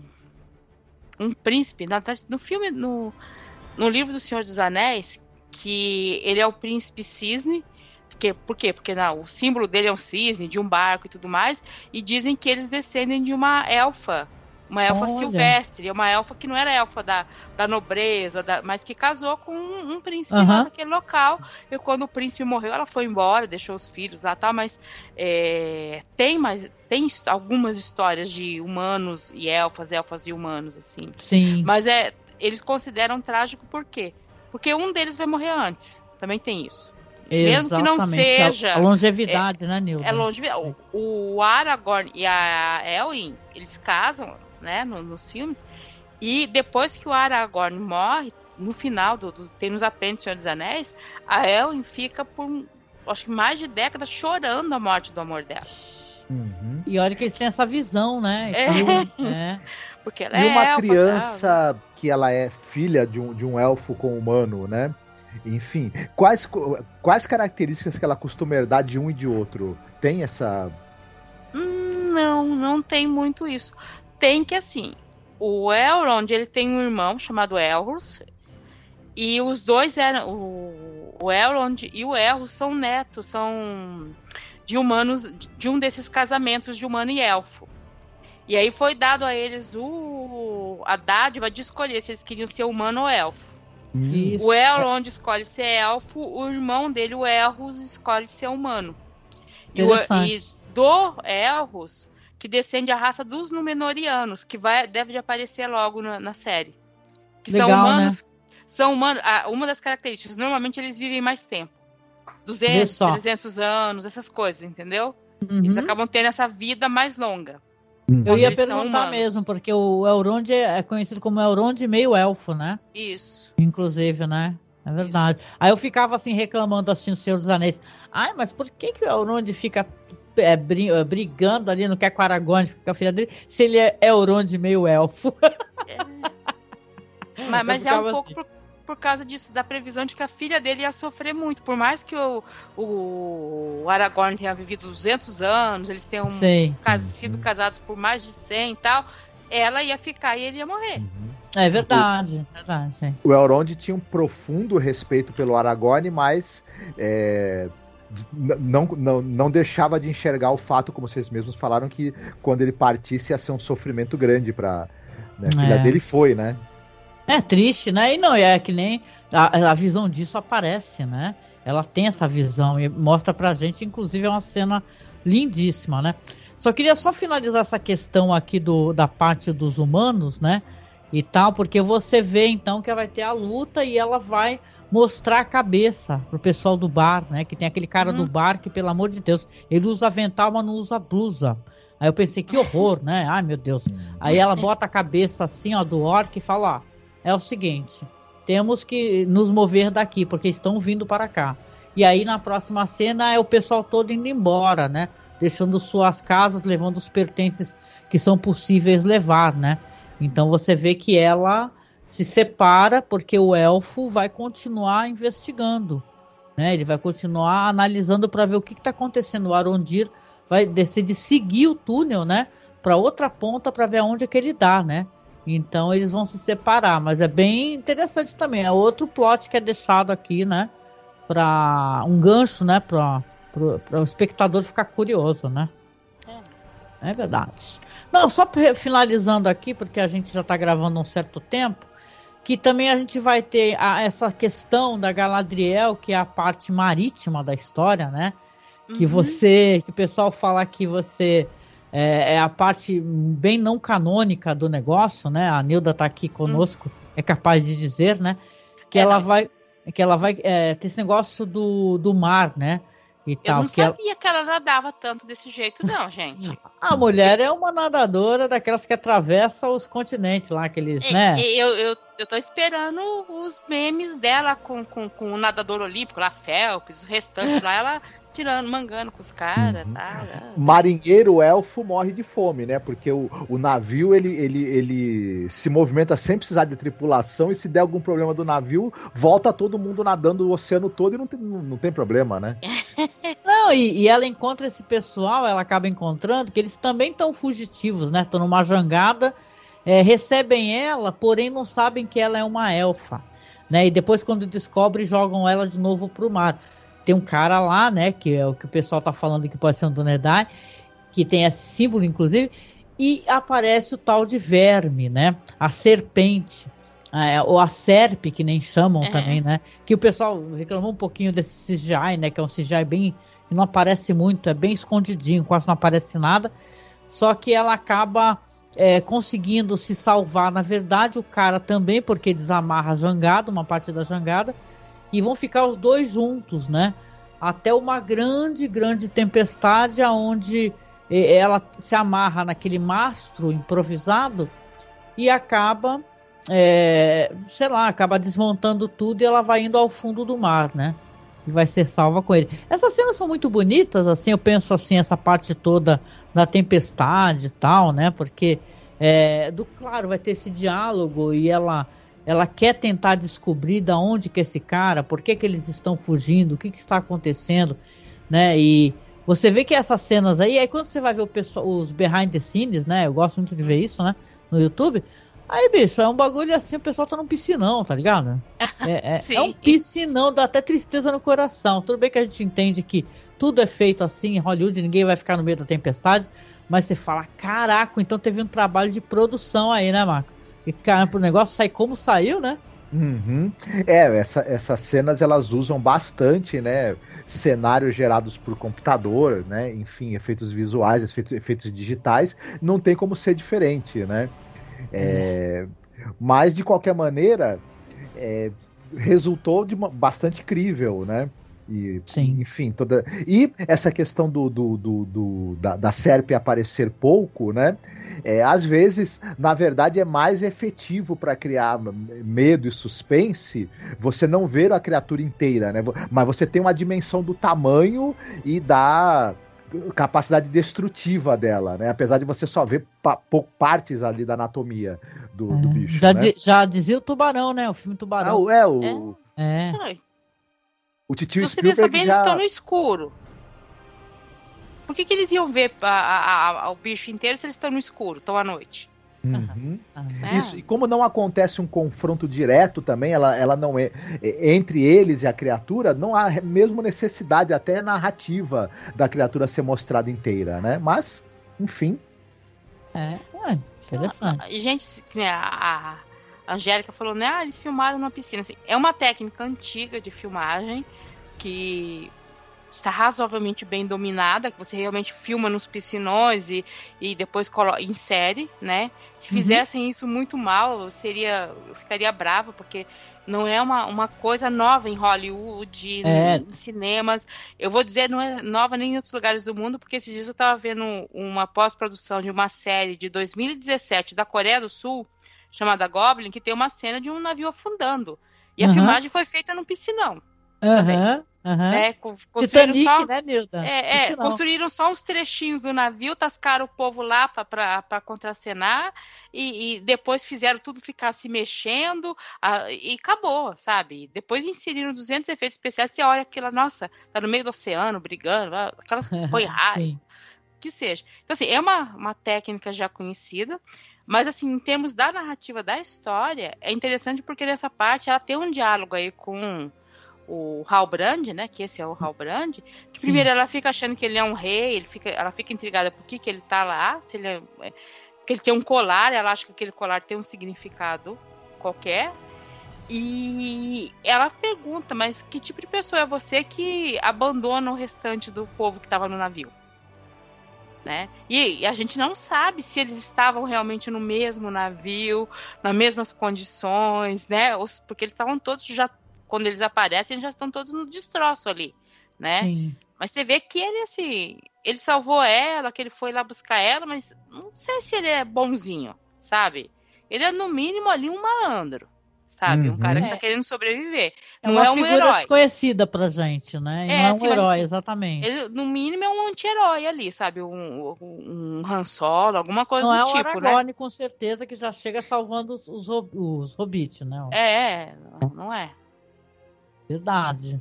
Ah, mas eu gostei, é um segmento legal, sim, de, de aventura, aventuresco, né? O cara, é o Halbrand, que é o Charlie Vickers, né? É um uhum. ator que também não deu tempo dele entregar ainda, que nem tu falou, Nilda, uhum. se ele é um grande ator ou não, tem pouco tempo de tela, vamos esperar para onde vai esse plot, né, Marco? Sim, é, a, a é interessante se vocês estavam falando que a série ela explora essa, bastante essa coisa da geografia, né? Você tem uhum. ação é, literalmente em terra, mar e ar, né? E a gente tem essa coisa da gente poder acompanhar os deslocamentos através dos mapas também, né? E tal. Então, e a gente fica uh, aí curioso para saber o, assim, no, no, no, decorrer da série, que outras regiões e partes da geografia a gente vai ser apresentado e como isso vai ser usado também, né? Na, uhum. na narrativa. Sim. É, eu tô. Eu acredito, não, aquela coisa. Que é esse naufrágio, essa, essa parte agora da Galadriel nadando e tudo mais, vai servir para no próximo episódio a gente ser apresentado à ilha de Númenor. Olha! Porque já foi, já apareceu no imagem, já apareceu nos trailers que vai ter Númenor. Nossa, Não apareceu curiosa, nos hein? dois primeiros episódios. Uhum. Então, é, é, bem plausível que, bom, eles estão no meio do mar, Númenor fica ali e eles vão parar você é, vê que eles estão lá jogadão depois da tempestade e algum barco encontrou eles, né? Não mostra, mostra sombra, sombra, né? E a pessoa que está no barco Isso. olhando para eles não sabe o que que é, né? Bem imponente, assim, com é. capa, né? Aquela coisa toda, uhum. assim. Com a mão na cintura e o caramba, assim, olhando assim, né? É. você fala, nossa, ela olha e volta a fechar os olhos, porque eles estão quebrados, né? Cansados, né? E. Eu, eu acredito que esse plot vai servir para isso, sabe? Para apresentar ah. o, o, outro uhum. local. Não sei, mas é bem incrível, assim, em termos uhum. narrativos, em termos tudo. Agora ela chegou então vamos apresentar o rei daqui. Por quê? Porque como ela é elfa e tudo mais, com certeza vão levar ela para apresentar para a rainha e o rei de lá. Sabe que eu tô com uma ideia aqui na minha cabeça, que eu gosto muito dessas histórias, e histórias assim como a, a, aquela história lá que famosa, agora de cabeça não tô lembrando, do cara que tenta retornar para casa, ele vive tantas aventuras, né? Me ajude, Marcos. Do Homero você... lá, do... do... É, Odisseu. Odisseu, isso. Odisseu que será que ela é, é, quase como se fosse um Odisseu, né? Que vai passar pelas aventuras e as guerras e as contendas todas antes de retornar, então, uma vitoriosa à, à região onde ela reside, né? Eu penso assim, né? Porque é uma coisa tão bonita assim, né? Nessa espécie de história, né? Pode ser algo parecido, né? Sei lá, minhas viagens aqui, mas fiquei pensando sobre isso. E queria puxar com vocês aqui o último segmento, até porque a gente acaba demorando, são dois episódios, é. né? O próximo podcast será mais, mais rápido, porque é apenas um, né? Dessa vez é um uhum. pouquinho mais longo devido a serem dois, né? Ah, não, e tem toda essa apresentação que a gente está tendo fazendo do mundo também, né? Sim, que... sim, né? Verdade, né? Tanto como o espectador, a gente está tendo que apresentar um pouco. Mas aqui fechando então esse segundo episódio, a gente vai ter o retorno, então, à parte ali dos hobbits, o, do estranho, né?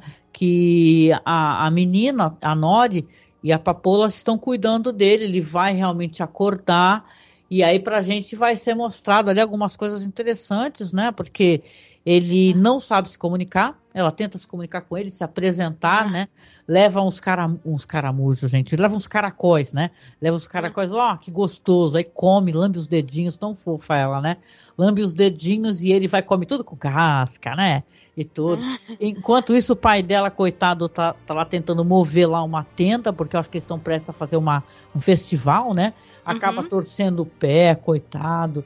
E ela está lá com ele tentando se comunicar e ele tentando se comunicar, que ele faz uns símbolos também, só que ela fala que não entende. Ela fala, não estou entendendo o que, que é isso, o que, que é isso que você está mostrando, né? E tal. E para azar dela e da família, né, porque você vê que realmente é um mau presságio, né? Porque já que eles são andarilhos, tem uma pessoa que não se move, né, Nilda, que é o pai dela, aí é um problema, ele tá com o pé super inchado, né, o pai. É, eles não sabem ser, porque tem uma pessoa pergunta, ele vai conseguir puxar uma carroça? É Com certeza não, né, pergunta, né, coitado. Né? E pior que ele não faz tudo, né? Ele arruma a roda. Aliás, gente, achei esse ator uma delícia também que faz o pai dela, viu? Ele é muito legal, ele é simpático, né, Marcos? O ator, Sim. ele evoca assim, tu já gosta dele logo de cara, né? Isso é tão uhum. legal. Sim, é triste ele o que acontece me... com ele, né? A capacidade de, de locomoção Mas ele é um cara tão é... foda e bem-humorado que até assim ele tá de boa lá, tá, né? Uhum. Olha meu pé. É, ele aceitou, ele, ele, aceitou muito bem o que aconteceu com ele, né? Enfim, é, uhum. imagino que ele tenha a perspectiva de, de se recuperar, né? Sim. Embora não tenha certeza que vai acontecer, né? É, não, e, e, assim, que dá a entender que o pessoal tá, ah, será que ele vai conseguir puxar? Mas não é que vão deixar ele lá, é que aí vão ter que carregar ele. Uhum. E isso dificulta, atrapalha isso. a mobilidade. Uhum. Mas é, é, é, mais. Porque desde o começo eles falam que eles vão sempre juntos, eles não deixam para trás uhum. quem é deles, né? E, e, é, e, é, e, esse é o último sinal de que, que, eles iam fazer tipo uma festa da colheita, alguma coisa assim, né? Que Sim. eles iam fazer. Aí a hora que estão levantando a tenda, ele cai, se machuca, eles falam, bom, não é para ter festa, vambora. Pois é. é. o lugar Tadinho, aqui eles estavam tão tá... pelas tortas, né? É. Torta, bolo, ai que delícia. Caracol, né? Cozido. É. Ai, meu Deus. Aquelas amora lá, acho que ia virar torta, alguma coisa assim. Nossa, que. Não, porque sabe uma coisa que você sente saudade? Claro que isso daí vai acontecer é. mais pra frente, quando eles não forem mais é, andarilhos, né? É. Estiverem estabilizados. Porque eles são comilões, os hobbits, né? É o segundo café da manhã, o primeiro almoço, o segundo almoço, né? Então aqui eles são comilõezinhos, isso é muito bonitinho, né? Até é. você vê na parte da, das amoras mas você vê que eles, te, eles são mais assim, né? Não dá para ter aqueles vários cafés e várias tortas, é. apesar de aparecer muita comida também, né? Sim, mas a, uma das coisas que é dito sobre os hobbits, né, no, no, nos livros do Senhor dos Anéis, é que eles são assim, justamente por muito tempo eles foram andarilhos, então eles sabem o valor da comida. Uhum. Então, quando no final do Senhor dos Anéis, é, não tem isso nos filmes, mas tem uma batalha no condado, eles têm um ano que assim, depois que tem a batalha, eles se libertam do Saruman, porque o Saruman vai parar lá, tal. Um monte de Sim. coisa, eles até ter a colheita e se recuperarem, estão todos eles com menos víveres. Então eles dividem entre eles, aí tem uma parte que fala, apesar de eles gostarem de 5, 6, 7 refeições, eles sabem o que é passar fome e que tem que dividir entre todo mundo para ninguém passar fome, sabe? Sim, então sim. agora é só três refeições por dia. Então agora é só três refeições por dia. Por quê? Porque eles tem esse passado ancestral que deixou ele. Então, quando eles se estabelecem, eles falam: oba, né, agora eu vou ter comida todos os dias, quatro, cinco vezes por dia, porque agora eu posso. É verdade. Porque isso é uma coisa, que a gente não tem noção disso, né? Mas não é só questão de ser nômade. Mas a gente, no Brasil, nós esquecemos isso. Quando você não tem comida, entendeu? Você fica, mas ah, uma das coisas que a gente pode ver, maior festas juninas, e, e todos nós que somos pobres, nosso maior prazer é reunir a família para comer. É verdade. É, né? Se reúne Está sempre em torno do alimento. Tanto que a cozinha é um local, é. e normalmente nas famílias assim mais antigas, é, é um, um, local de acolhimento, né? A cozinha é o local das conversas, do acolhimento, dos encontros, né? Sim, eu mas... tenho muito apreço por cozinha e cozinhar, né? Eu gosto muito de cozinhar, né? Então eu vivi também na minha vida isso de famílias muito grandes que se reúnem para comer, né? É. Então te entendo perfeitamente, sim. É, não, e, e aquela coisa, eu vim de família muito pobre, então, por exemplo, o Natal pra gente era um acontecimento, porque Natal era certeza que tinha comida o dia todo, porque reunia a família, uhum. uma tia trazia uma coisa, outra prima fazia não sei o quê, juntava aquilo, virava. Porque no dia a dia era três refeições, olhe lá um café da tarde. Sim, sim, sim, né? sim. É, era difícil a vida. É né? verdade. Então, ah, mas ah, então olha só essas... que. Desculpa, é, é assim, olha a né? relação maravilhosa que você fez, né? Você compreende os hobbits, você fala, pô, peraí, esse hobbit come tanto porque isso daí é uma tradição, isso é uma coisa que ficou meio, né, tatuado assim na genética, na, na, no jeito deles pensarem sobre a vida, que eles precisam se alimentar o quanto for possível, né, Marcos? Já uhum. que eles uhum. foram é, é, nômades, é, a comida não era certa, o lar não era confortável, e tem tudo daquela toca hobbit incrível, né? Como é, a é. do, do Bilbo, né? Mas isso é você está gerando contexto, né, para explicar os hábitos de um determinado grupo agora, né? Isso Sim. é bem bacana, né?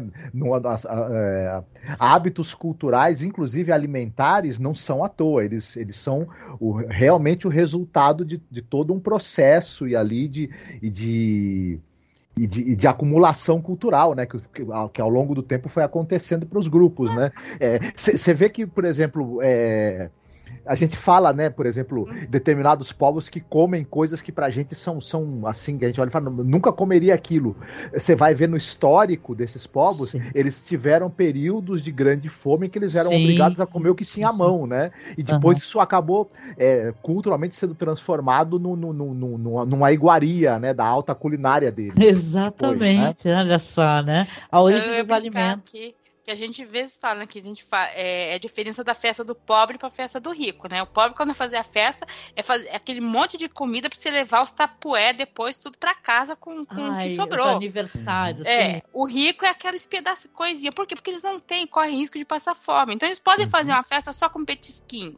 É Porque eles não passam uhum. fome. Eu sempre brinco, né? Porque agora até que não, né? Por causa da idade. Mas eu sempre fui e voltei para trabalhar de bicicleta. E aí as pessoas falam assim: ah, eu já pensei em mudar minha rotina alimentar, mas eu falo minha rotina é de peão, cara, porque eu vou queimar muita energia, né? Então é isso. Eu quero um pratão de arroz com feijão, né? Eu sou assim, entendeu? Mas é, é interessantíssimo essa, essa maneira como, como é, é mostrado para o espectador, e eu lamento um pouco das pessoas talvez não entenderem isso, porque é muito mais é, é interessante, sabe? É você colocar um conteúdo do Tolkien diferente, entendeu? Algo assim, na, que está dentro da história, que, que pode fazer parte da história, né? Porque daqui para o final do episódio só tem essa questão dela ter que avisar o estranho, né? Esse ser que caiu dos céus. Hum que eles vão precisar ir embora e ele tenta se comunicar é, com os vagalumes, né? Ele tenta se comunicar uhum. com os vagalumes, só que os vagalumes morrem depois. Então, eu acho que eles enxergam isso como um mau presságio, como disse esse sábio, né, da uhum. Hobbit, tudo. Ele fala assim, é, o que está acontecendo na formação das estrelas, né? Tem uma coisa assim da, da formação estelar, tentando explicar, ele tentando explicar através da, dos vagalumes como se fosse uma formação de estrelas, né, Nilda? O isso, destino deles, né? É, é, o local que vê essas estrelas, né? Sim. Isso, isso é uma forma de localização, né? Então ele, ele veio para ali para chegar em algum lugar. Que lugar, eu não, né? É o lugar é que tem as estrelas. Uhum, uhum. Quem Bom, é ele? Não sei. Ah, eu, eu tô aqui chutando, feito uma louca. Aquilo para mim é o Gandalf. Eu falei assim, ah, não, é o Gandalf. Eu já tô achando é, aqui, é e vai que nem é, nada a ver. Então.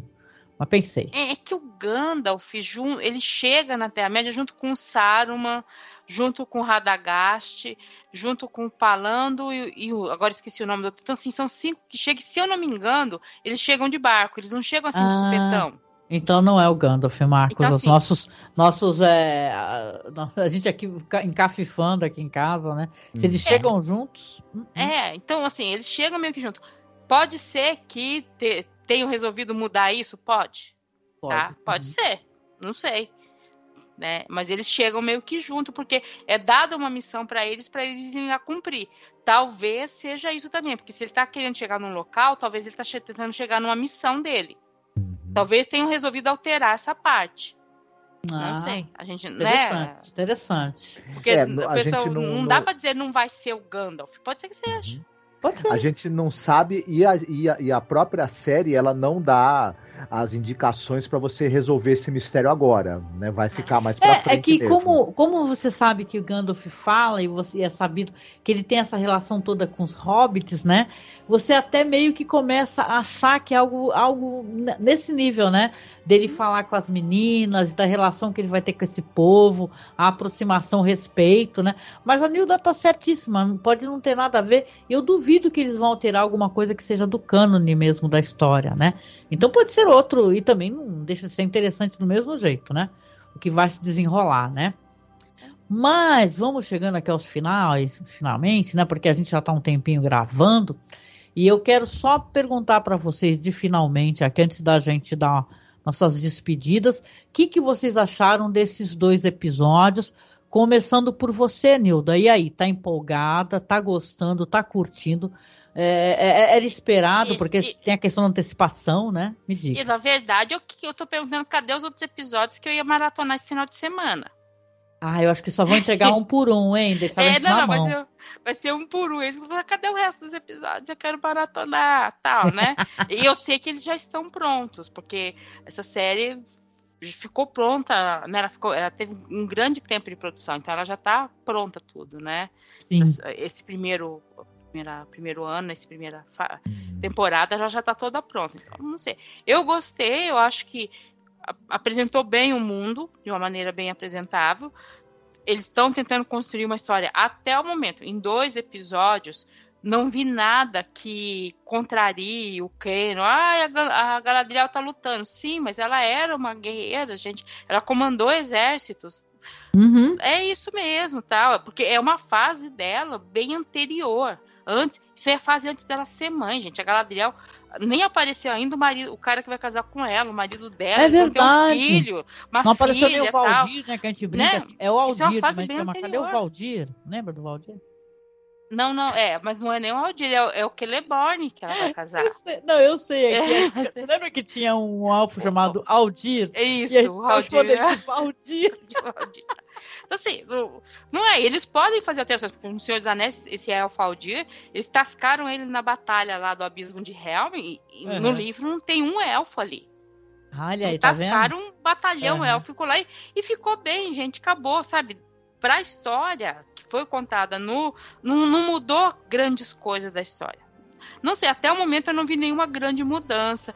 Talvez no máximo aquela marca no, no corpo do do irmão dela, né? Do, do irmão da, da Galadriel, que não tem nada disso no livro. Mas assim, talvez seja apenas uma coisa que eles precisam também criar pontos, assim, algumas coisas para identificar esses sinais, para que o público se identifique, vá atrás e entenda. Ah, por que, que a Galadriel tá.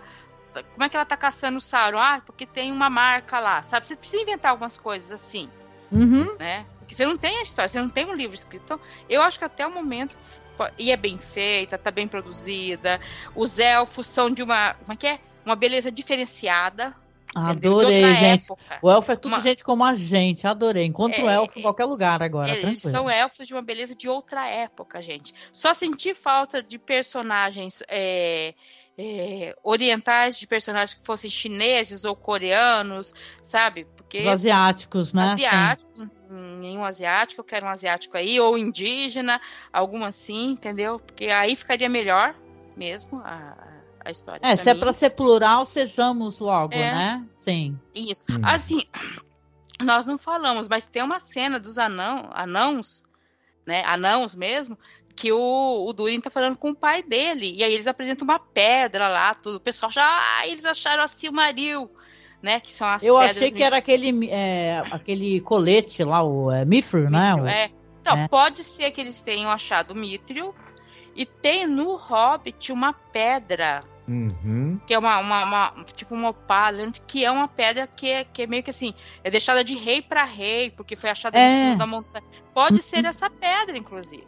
Sim. Dificilmente vai ser uma Silmaril, porque é dito que não foram encontradas, uhum. né? Só tem foi... uma que se sabe onde está. Quando eles citaram isso, eu uhum. essa pedra do Hobbit foi, foi, foi o que me veio na cabeça também. Uhum. Mas, né, Aguardemos e veremos. Não, eu vi um pessoal doido, ah, porque assim, eu falei, gente, calma, né? Porque é do mesmo jeito que tem os, os Maier, tem, pode ser o Gandalf, mas pode ser um qualquer outro e não vai estar tá, não vai estar tá fora do cânone. Uhum, uhum. Ah, beleza, muito bom. Quer dar uma nota aí para esses dois episódios? 8 para 9, tá? Ainda não, não é 10 porque eu, eu, eu quero ver mais coisas. Boa, boa, então, muito Eu quero bom. ver mais coisas para ver. O, o, Reino Élfico tá muito lindo, mas eu, eu quero ver as, as tretas. Certíssimo. Excelente. Muito bom. E você, Marcos, qual é a tua impressão dos dois episódios? E dá uma notinha. Uhum. Eu acho que pelo que a gente falou aqui, tem, ela é muito uma série extremamente rica é, em, em, referenciar, né, e até, e até meio que descortinar para a gente esse universo, né, do, do da, da, obra do Tolkien. O primeiro episódio, agora falando especificamente mesmo de, de da questão narrativa, eu, eu achei que para um primeiro episódio ele demora um pouco para esquentar em, termos, em termos assim dramáticos e de ação. E, enfim, aí eu, eu daria para ele talvez um 6, 6,5. Já o segundo episódio, é, eu daria um 7, 7,5, enfim.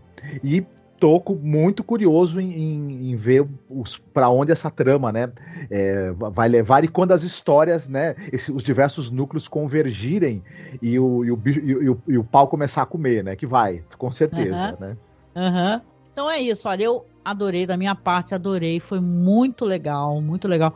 Eu, sabe, ansiedade, assim, eu falei aqui em casa, a gente assiste Senhor dos Anéis sempre que pode, bastou ter um espacinho na agenda que a gente assiste. É uma coisa nossa, se tornou, sabe, aquela coisa familiar, sabe, de carinho, de afeto. A gente gosta muito. Até o Hobbit, gente, que eu, tenho algumas, né, é, algumas reclamações referentes ao Hobbit, eu também assisto de boíssima. A gente tem os DVDs e tudo. Então está sendo muito prazeroso poder acompanhar. Eu sei que o pessoal. É, tem gente que tá, tá acontecendo de tudo, né, gente? Tem pessoal racista, é, indo lá no, no, no Rotten Tomatoes e MDB da nota baixa. Só que esses, esses sites, eles pegam essa espécie de movimentação, viu? Então quem faz essa espécie de coisa, porque é racista e tudo, né? Pode aguardar que vai ter seu acesso cancelado, é, bloqueado com toda certeza. Mas eu, eu acho que as pessoas estão se precipitando bastante. É uma história muito interessante. Eu acho que a gente tem que dar tempo ao tempo a esses personagens para que a história também se desenvolva. Né? Acho que tem muito a entregar. A gente, quando entrou em Game of Thrones, eu lembro, o primeiro a gente gravou várias temporadas antes da gente gravar lá com o pessoal do, uhum. Do Podcasters. É, a gente não sabia o que, que tinha ali. Entendeu? Mas a gente começou a gravar, eu comecei a ler os livros, né, juntamente, e foi uma experiência tão boa. Então, claro que aqui você não vai ter esse, esse background, talvez, de ler um livro junto, que são histórias que algumas coisas não estão no cânone e tal, são coisas criadas para. Mas eu acho que vale a pena a gente, a gente investir sim o nosso tempo. Uma série tão boa assim, né? Com episódios, né? Que nem o cara do Jurassic Park, não economizamos nada, né? Gastamos, uhum. gastamos muito dinheiro, né? O Bezos tem dinheiro. Mas para além da questão até da grana e tudo, eu acho que é uma série que vale a pena a gente a gente ter a paciência de assistir, não se precipitar e mais do que tudo não sair é, é porque a gente tem que tomar muito cuidado, né? Porque você não é nem que talvez a pessoa não seja racista e tal, mas até os comentários que a pessoa coloca mostram um certo preconceito, né? Então a gente tem que dar espaço para o que é plural, gente. Eu achei tão legal aparecer elfos negros. A, a, a, a, a Nan, que é uma mulher negra, né? Que é a mulher do Durin, uhum. ela é incrível. Então tem tanto assim, se, essas, se, se esses são universos fantásticos, tudo é possível. Tudo.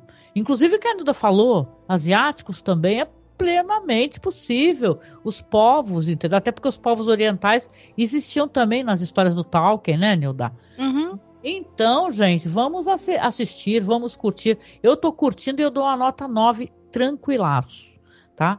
Muito, foi muito bom poder assistir esses dois episódios. Ainda vou reassistir a Maradona várias vezes antes de assistir o próximo, vocês podem ter certeza, tá? Eu quero agradecer aqui, a gente chegando no finalzinho, a, a minha querida amiga Nilda. Esperar aqui já fazer esse pedido, se quem sabe talvez ela apareça no próximo episódio com a gente, porque você ajudou a esclarecer muita coisa, Nilda. Foi muito bom, obrigada, tá? Ah, nada. Então, estamos aí para isso. Se, se eu não tiver com nenhum outro problema para a próxima semana ou outra, podemos gravar. A vida deixando. Ah, muito obrigada. Poxa, obrigada por emprestar seu tempo, viu, pra gente aqui. Obrigadão. E você quer falar alguma coisa assim, algum material que você esteja produzindo, hum. algum site, blog, vai, né? Que ou então, não? É assim, eu atualmente não estou na produção nenhuma, tá? Eu infelizmente a pandemia me pegou de uma maneira, eu não fiquei doente, mas me pegou de uma maneira que esse ano eu praticamente, assim, eu não estou conseguindo produzir nada, fazer nada, então assim, eu não estou atuando no mitografias, uhum. né, que é o site no meu coração, é o podcast do que eu amo. Não, não tô atuando lá porque eu não tô, não tô conseguindo fazer muitas coisas. Por isso mesmo que eu agradeci muito essa esse convite da, que vocês fizeram, se a Angélica fez para mim para participar, porque eu sei que pelo menos nessa parte eu, não, eu consigo levar, né, uhum. para fazer sem, sem precisar ler muito mais além do que eu estou conseguindo no momento fazer, que é essa, essa questão né? Mas eu vou conseguir fazer. Mas eu, eu vou recomendar muito o site Mitografias. Nós temos muita coisa sobre Tolkien lá. Eu vou deixar aqui um link aqui para vocês de um episódio que nós gravamos que era sobre mulheres da Terra Média, tá? Olha. Que tem hum. porque ah, porque não tinha tinha tinha muita mulher, tinha participação. Tem um livro sobre isso, então, sabe? Mas eu Amei. vou deixar esse link porque assim é muito mais diverso do que a gente pensa, né? E lá eu já todo... escutei, detalhe, eu escuto mitografias, os podcasts são maravilhosos, gente. Então, Quem não conhece sim. precisa correr para lá para escutar, Isso. né? Eu, eu, vou deixar indicado esse link específico, mas assim, tem toda uma série. Se você quiser ver só sobre Tolkien, tem vários episódios. Tem episódios indicando livros, livros que não falam da Terra-média, que falam de outras coisas. Então, assim, a gente tem lá um, um bom material sobre isso tá? Uhum, Se vocês uhum. quiserem se informar, podem entrar lá no mitografias.com.br. A produção do podcast tá meio lenta, atualmente só o Leonardo tá conseguindo trabalhar com isso. Mesmo assim tá meio complicado para ele, mas a gente não abandonou, tá? Não, não tá abandonado. Uhum. Tá acontecendo, então estamos lá, tá? Ah, eu tô seguindo, eu tô acompanhando, eu vejo que o Leonardo ainda tá publicando. E é tá. difícil, né? Os podcasts antigos, numa boa, né? A, a, gente cria esses podcasts aqui tem mais de 10 anos, 12, 13, 14. Sim. É difícil manter o ritmo porque a vida toma espaço, né, Nilda? Isso, é faculdade, assim, trabalho, é muita coisa, o, né? O, o cast do, do, do, do mitografia do, do mudou muito, né? O Papo Lendário, que é o podcast, o site mudou muito. Tem 13 anos de, de, de, conteúdo lá, tá? Eu falei, eu não tô. Porque assim, é, é, sério, do meio do ano de 2021 para cá, eu peguei questões emocionais e tudo na, que eu não tô conseguindo hoje. Eu, eu tinha projetos feitos que eu tô com tudo salvo aqui eu não consigo mais mexer com isso, uhum. né? Então eu, eu tô precisando mudar meus focos de coisa, porque coisas anteriores à, à pandemia eu não consigo mais trabalhar tá? Sim, Mas é porque tive, teve morte na minha família, internação, uhum. UTI, um monte de coisa. A gente sabe o terror que a foi pandemia esse Brasil. A gente sabe o terror que coisa, foi esse né? Brasil, entendeu? E isso afetou todo mundo. E eu, tô, tô, eu não falei para muita gente isso, mas eu fiquei muito afetada. Né? Claro, com, claro. Com. Eu demorei para perceber o que estava me afetando, mas eu, eu fiquei afetada e isso atrapalhou a minha participação na internet, na podosfera como um todo. Não, e eu é, te digo, minha amiga, assim, me solidarizo profundamente contigo. E a gente, inclusive, aqui, porque quem nos conhece sabe que nós somos pessoas. É. Eu, eu com 51, o Marcos com 49, né? Uhum. É mais novo que eu. Mas a gente passou por essa pandemia produzindo, né? E às vezes a pessoa não entendia, falava assim, é, é, o que a gente estava passando, a gente estava mesmo assim fazendo, né? Então é por isso que eu digo, assim, eu te entendo perfeitamente e vamos valorizar o pessoal que está fazendo os podcasts, porque hoje em dia podcast, uhum. né, Nilda, já virou uma coisa conhecida. O pessoal conhece aquele podcast lá que fez maior sucesso, hypou demais aquele A Mulher da da casa abandonada, não sei o É. quê. Hoje em dia o podcast é muito falado. Mas É, as- tem as- pessoal fazendo videocast, youtubers. E Na chamando verdade, de podcast. são youtubers, de- na, na verdade, e estão chamando de Uhum. podcast. É, eu lembro do Pablo de Assis falando, gente, não tem feed, não é podcast. Ah, e não é- agora eu vou, vou dar meu hate com esse da casa, mulher da casa abandonada, porque não é nem em relação a ele. É em relação a um pessoal que resolveu, ah, vou fazer a mesma coisa. Pra esse pesso- pessoal chegar aí, o Ivan Mizanzuki teve que fazer muito projeto humanos. O Ivan Mizanzuki ele Exatamente. fez sucesso com o caso Evandro, mas antes disso, ele teve umas duas temporadas de, de projeto humanos. Sobre guerra na Síria, sobre um monte de coisa que ele fez antes. Sabe? Uhum. Não sei se vocês acham esse material por aí, mas tem esse material. Sabe? Foram anos e anos dele fazendo podcast pra agora a Globo contratar ele.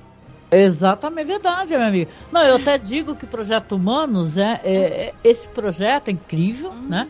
E ele mudou muito a minha percepção em relação a várias coisas que eu pude compreender, pude me humanizar, eu pude, sabe, tentar entender questões que, que por eh, criação, por preconceito, você tem às vezes aquela visão punitivista. Então, é muito bom, gente. Se vocês antes de procurar podcasts, eu sei que deve estar disponível sim, procure o Projeto Humanos do Ivan.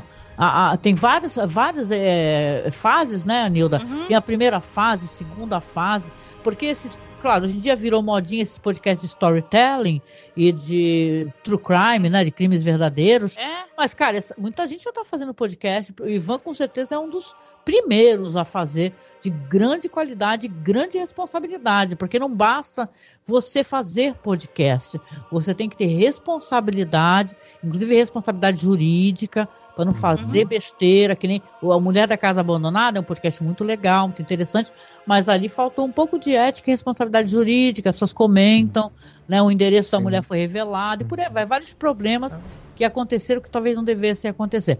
Mas as relações que a Nilda fizeram aqui foi maravilhosa e vou deixar tudo linkado aqui também na publicação.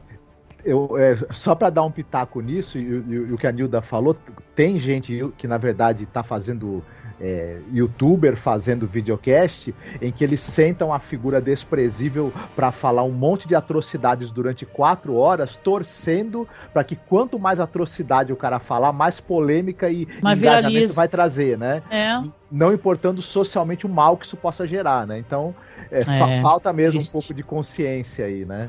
uhum. muito bom, gente. E é isso. Então eu quero agradecer todos presentes aqui na nossa gravação, Nilda e Marcos. Agradecer você, tá? Que está nos acompanhando.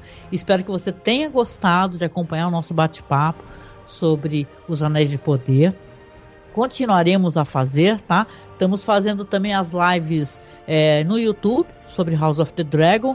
Que aí na live, vocês sabem como é caótico, né? A nossa internet. Então a gente resolveu fazer isso aqui em off e depois também vai para o YouTube direitinho. Porém, quem quiser acompanhar nossos podcasts, vocês sabem, né? Que a gente faz esses materiais de séries, Os Anéis de Poder, House of the Dragon, mas somos um podcast sobre cinema alternativo, é o nosso carro-chefe mesmo, né? Então a gente trabalha com isso, né? Pesquisa cinematográfica, é, pesquisas é, de cinema mundial. A gente gosta de passear pelo mundo usando o cinema, né? Para entender a cultura, a questão política, social, humana, tá? Então não deixe de assinar o nosso feed para conhecer os nossos especiais de terror vindo de vários locais do país, diretores franceses, é, diretores e diretoras brasileiros que a gente também tem esse trabalho, tá? Então assine o feed. Se você puder, siga-nos em todas as redes sociais. E se você tiver condições, seja nosso padrinho ou nossa madrinha, que vai ser muito bem-vinda a sua ajuda, tá? E a gente se encontra então no próximo podcast sobre os Anéis de Poder, minha gente. Um beijo. Fiquem bem, se cuidem.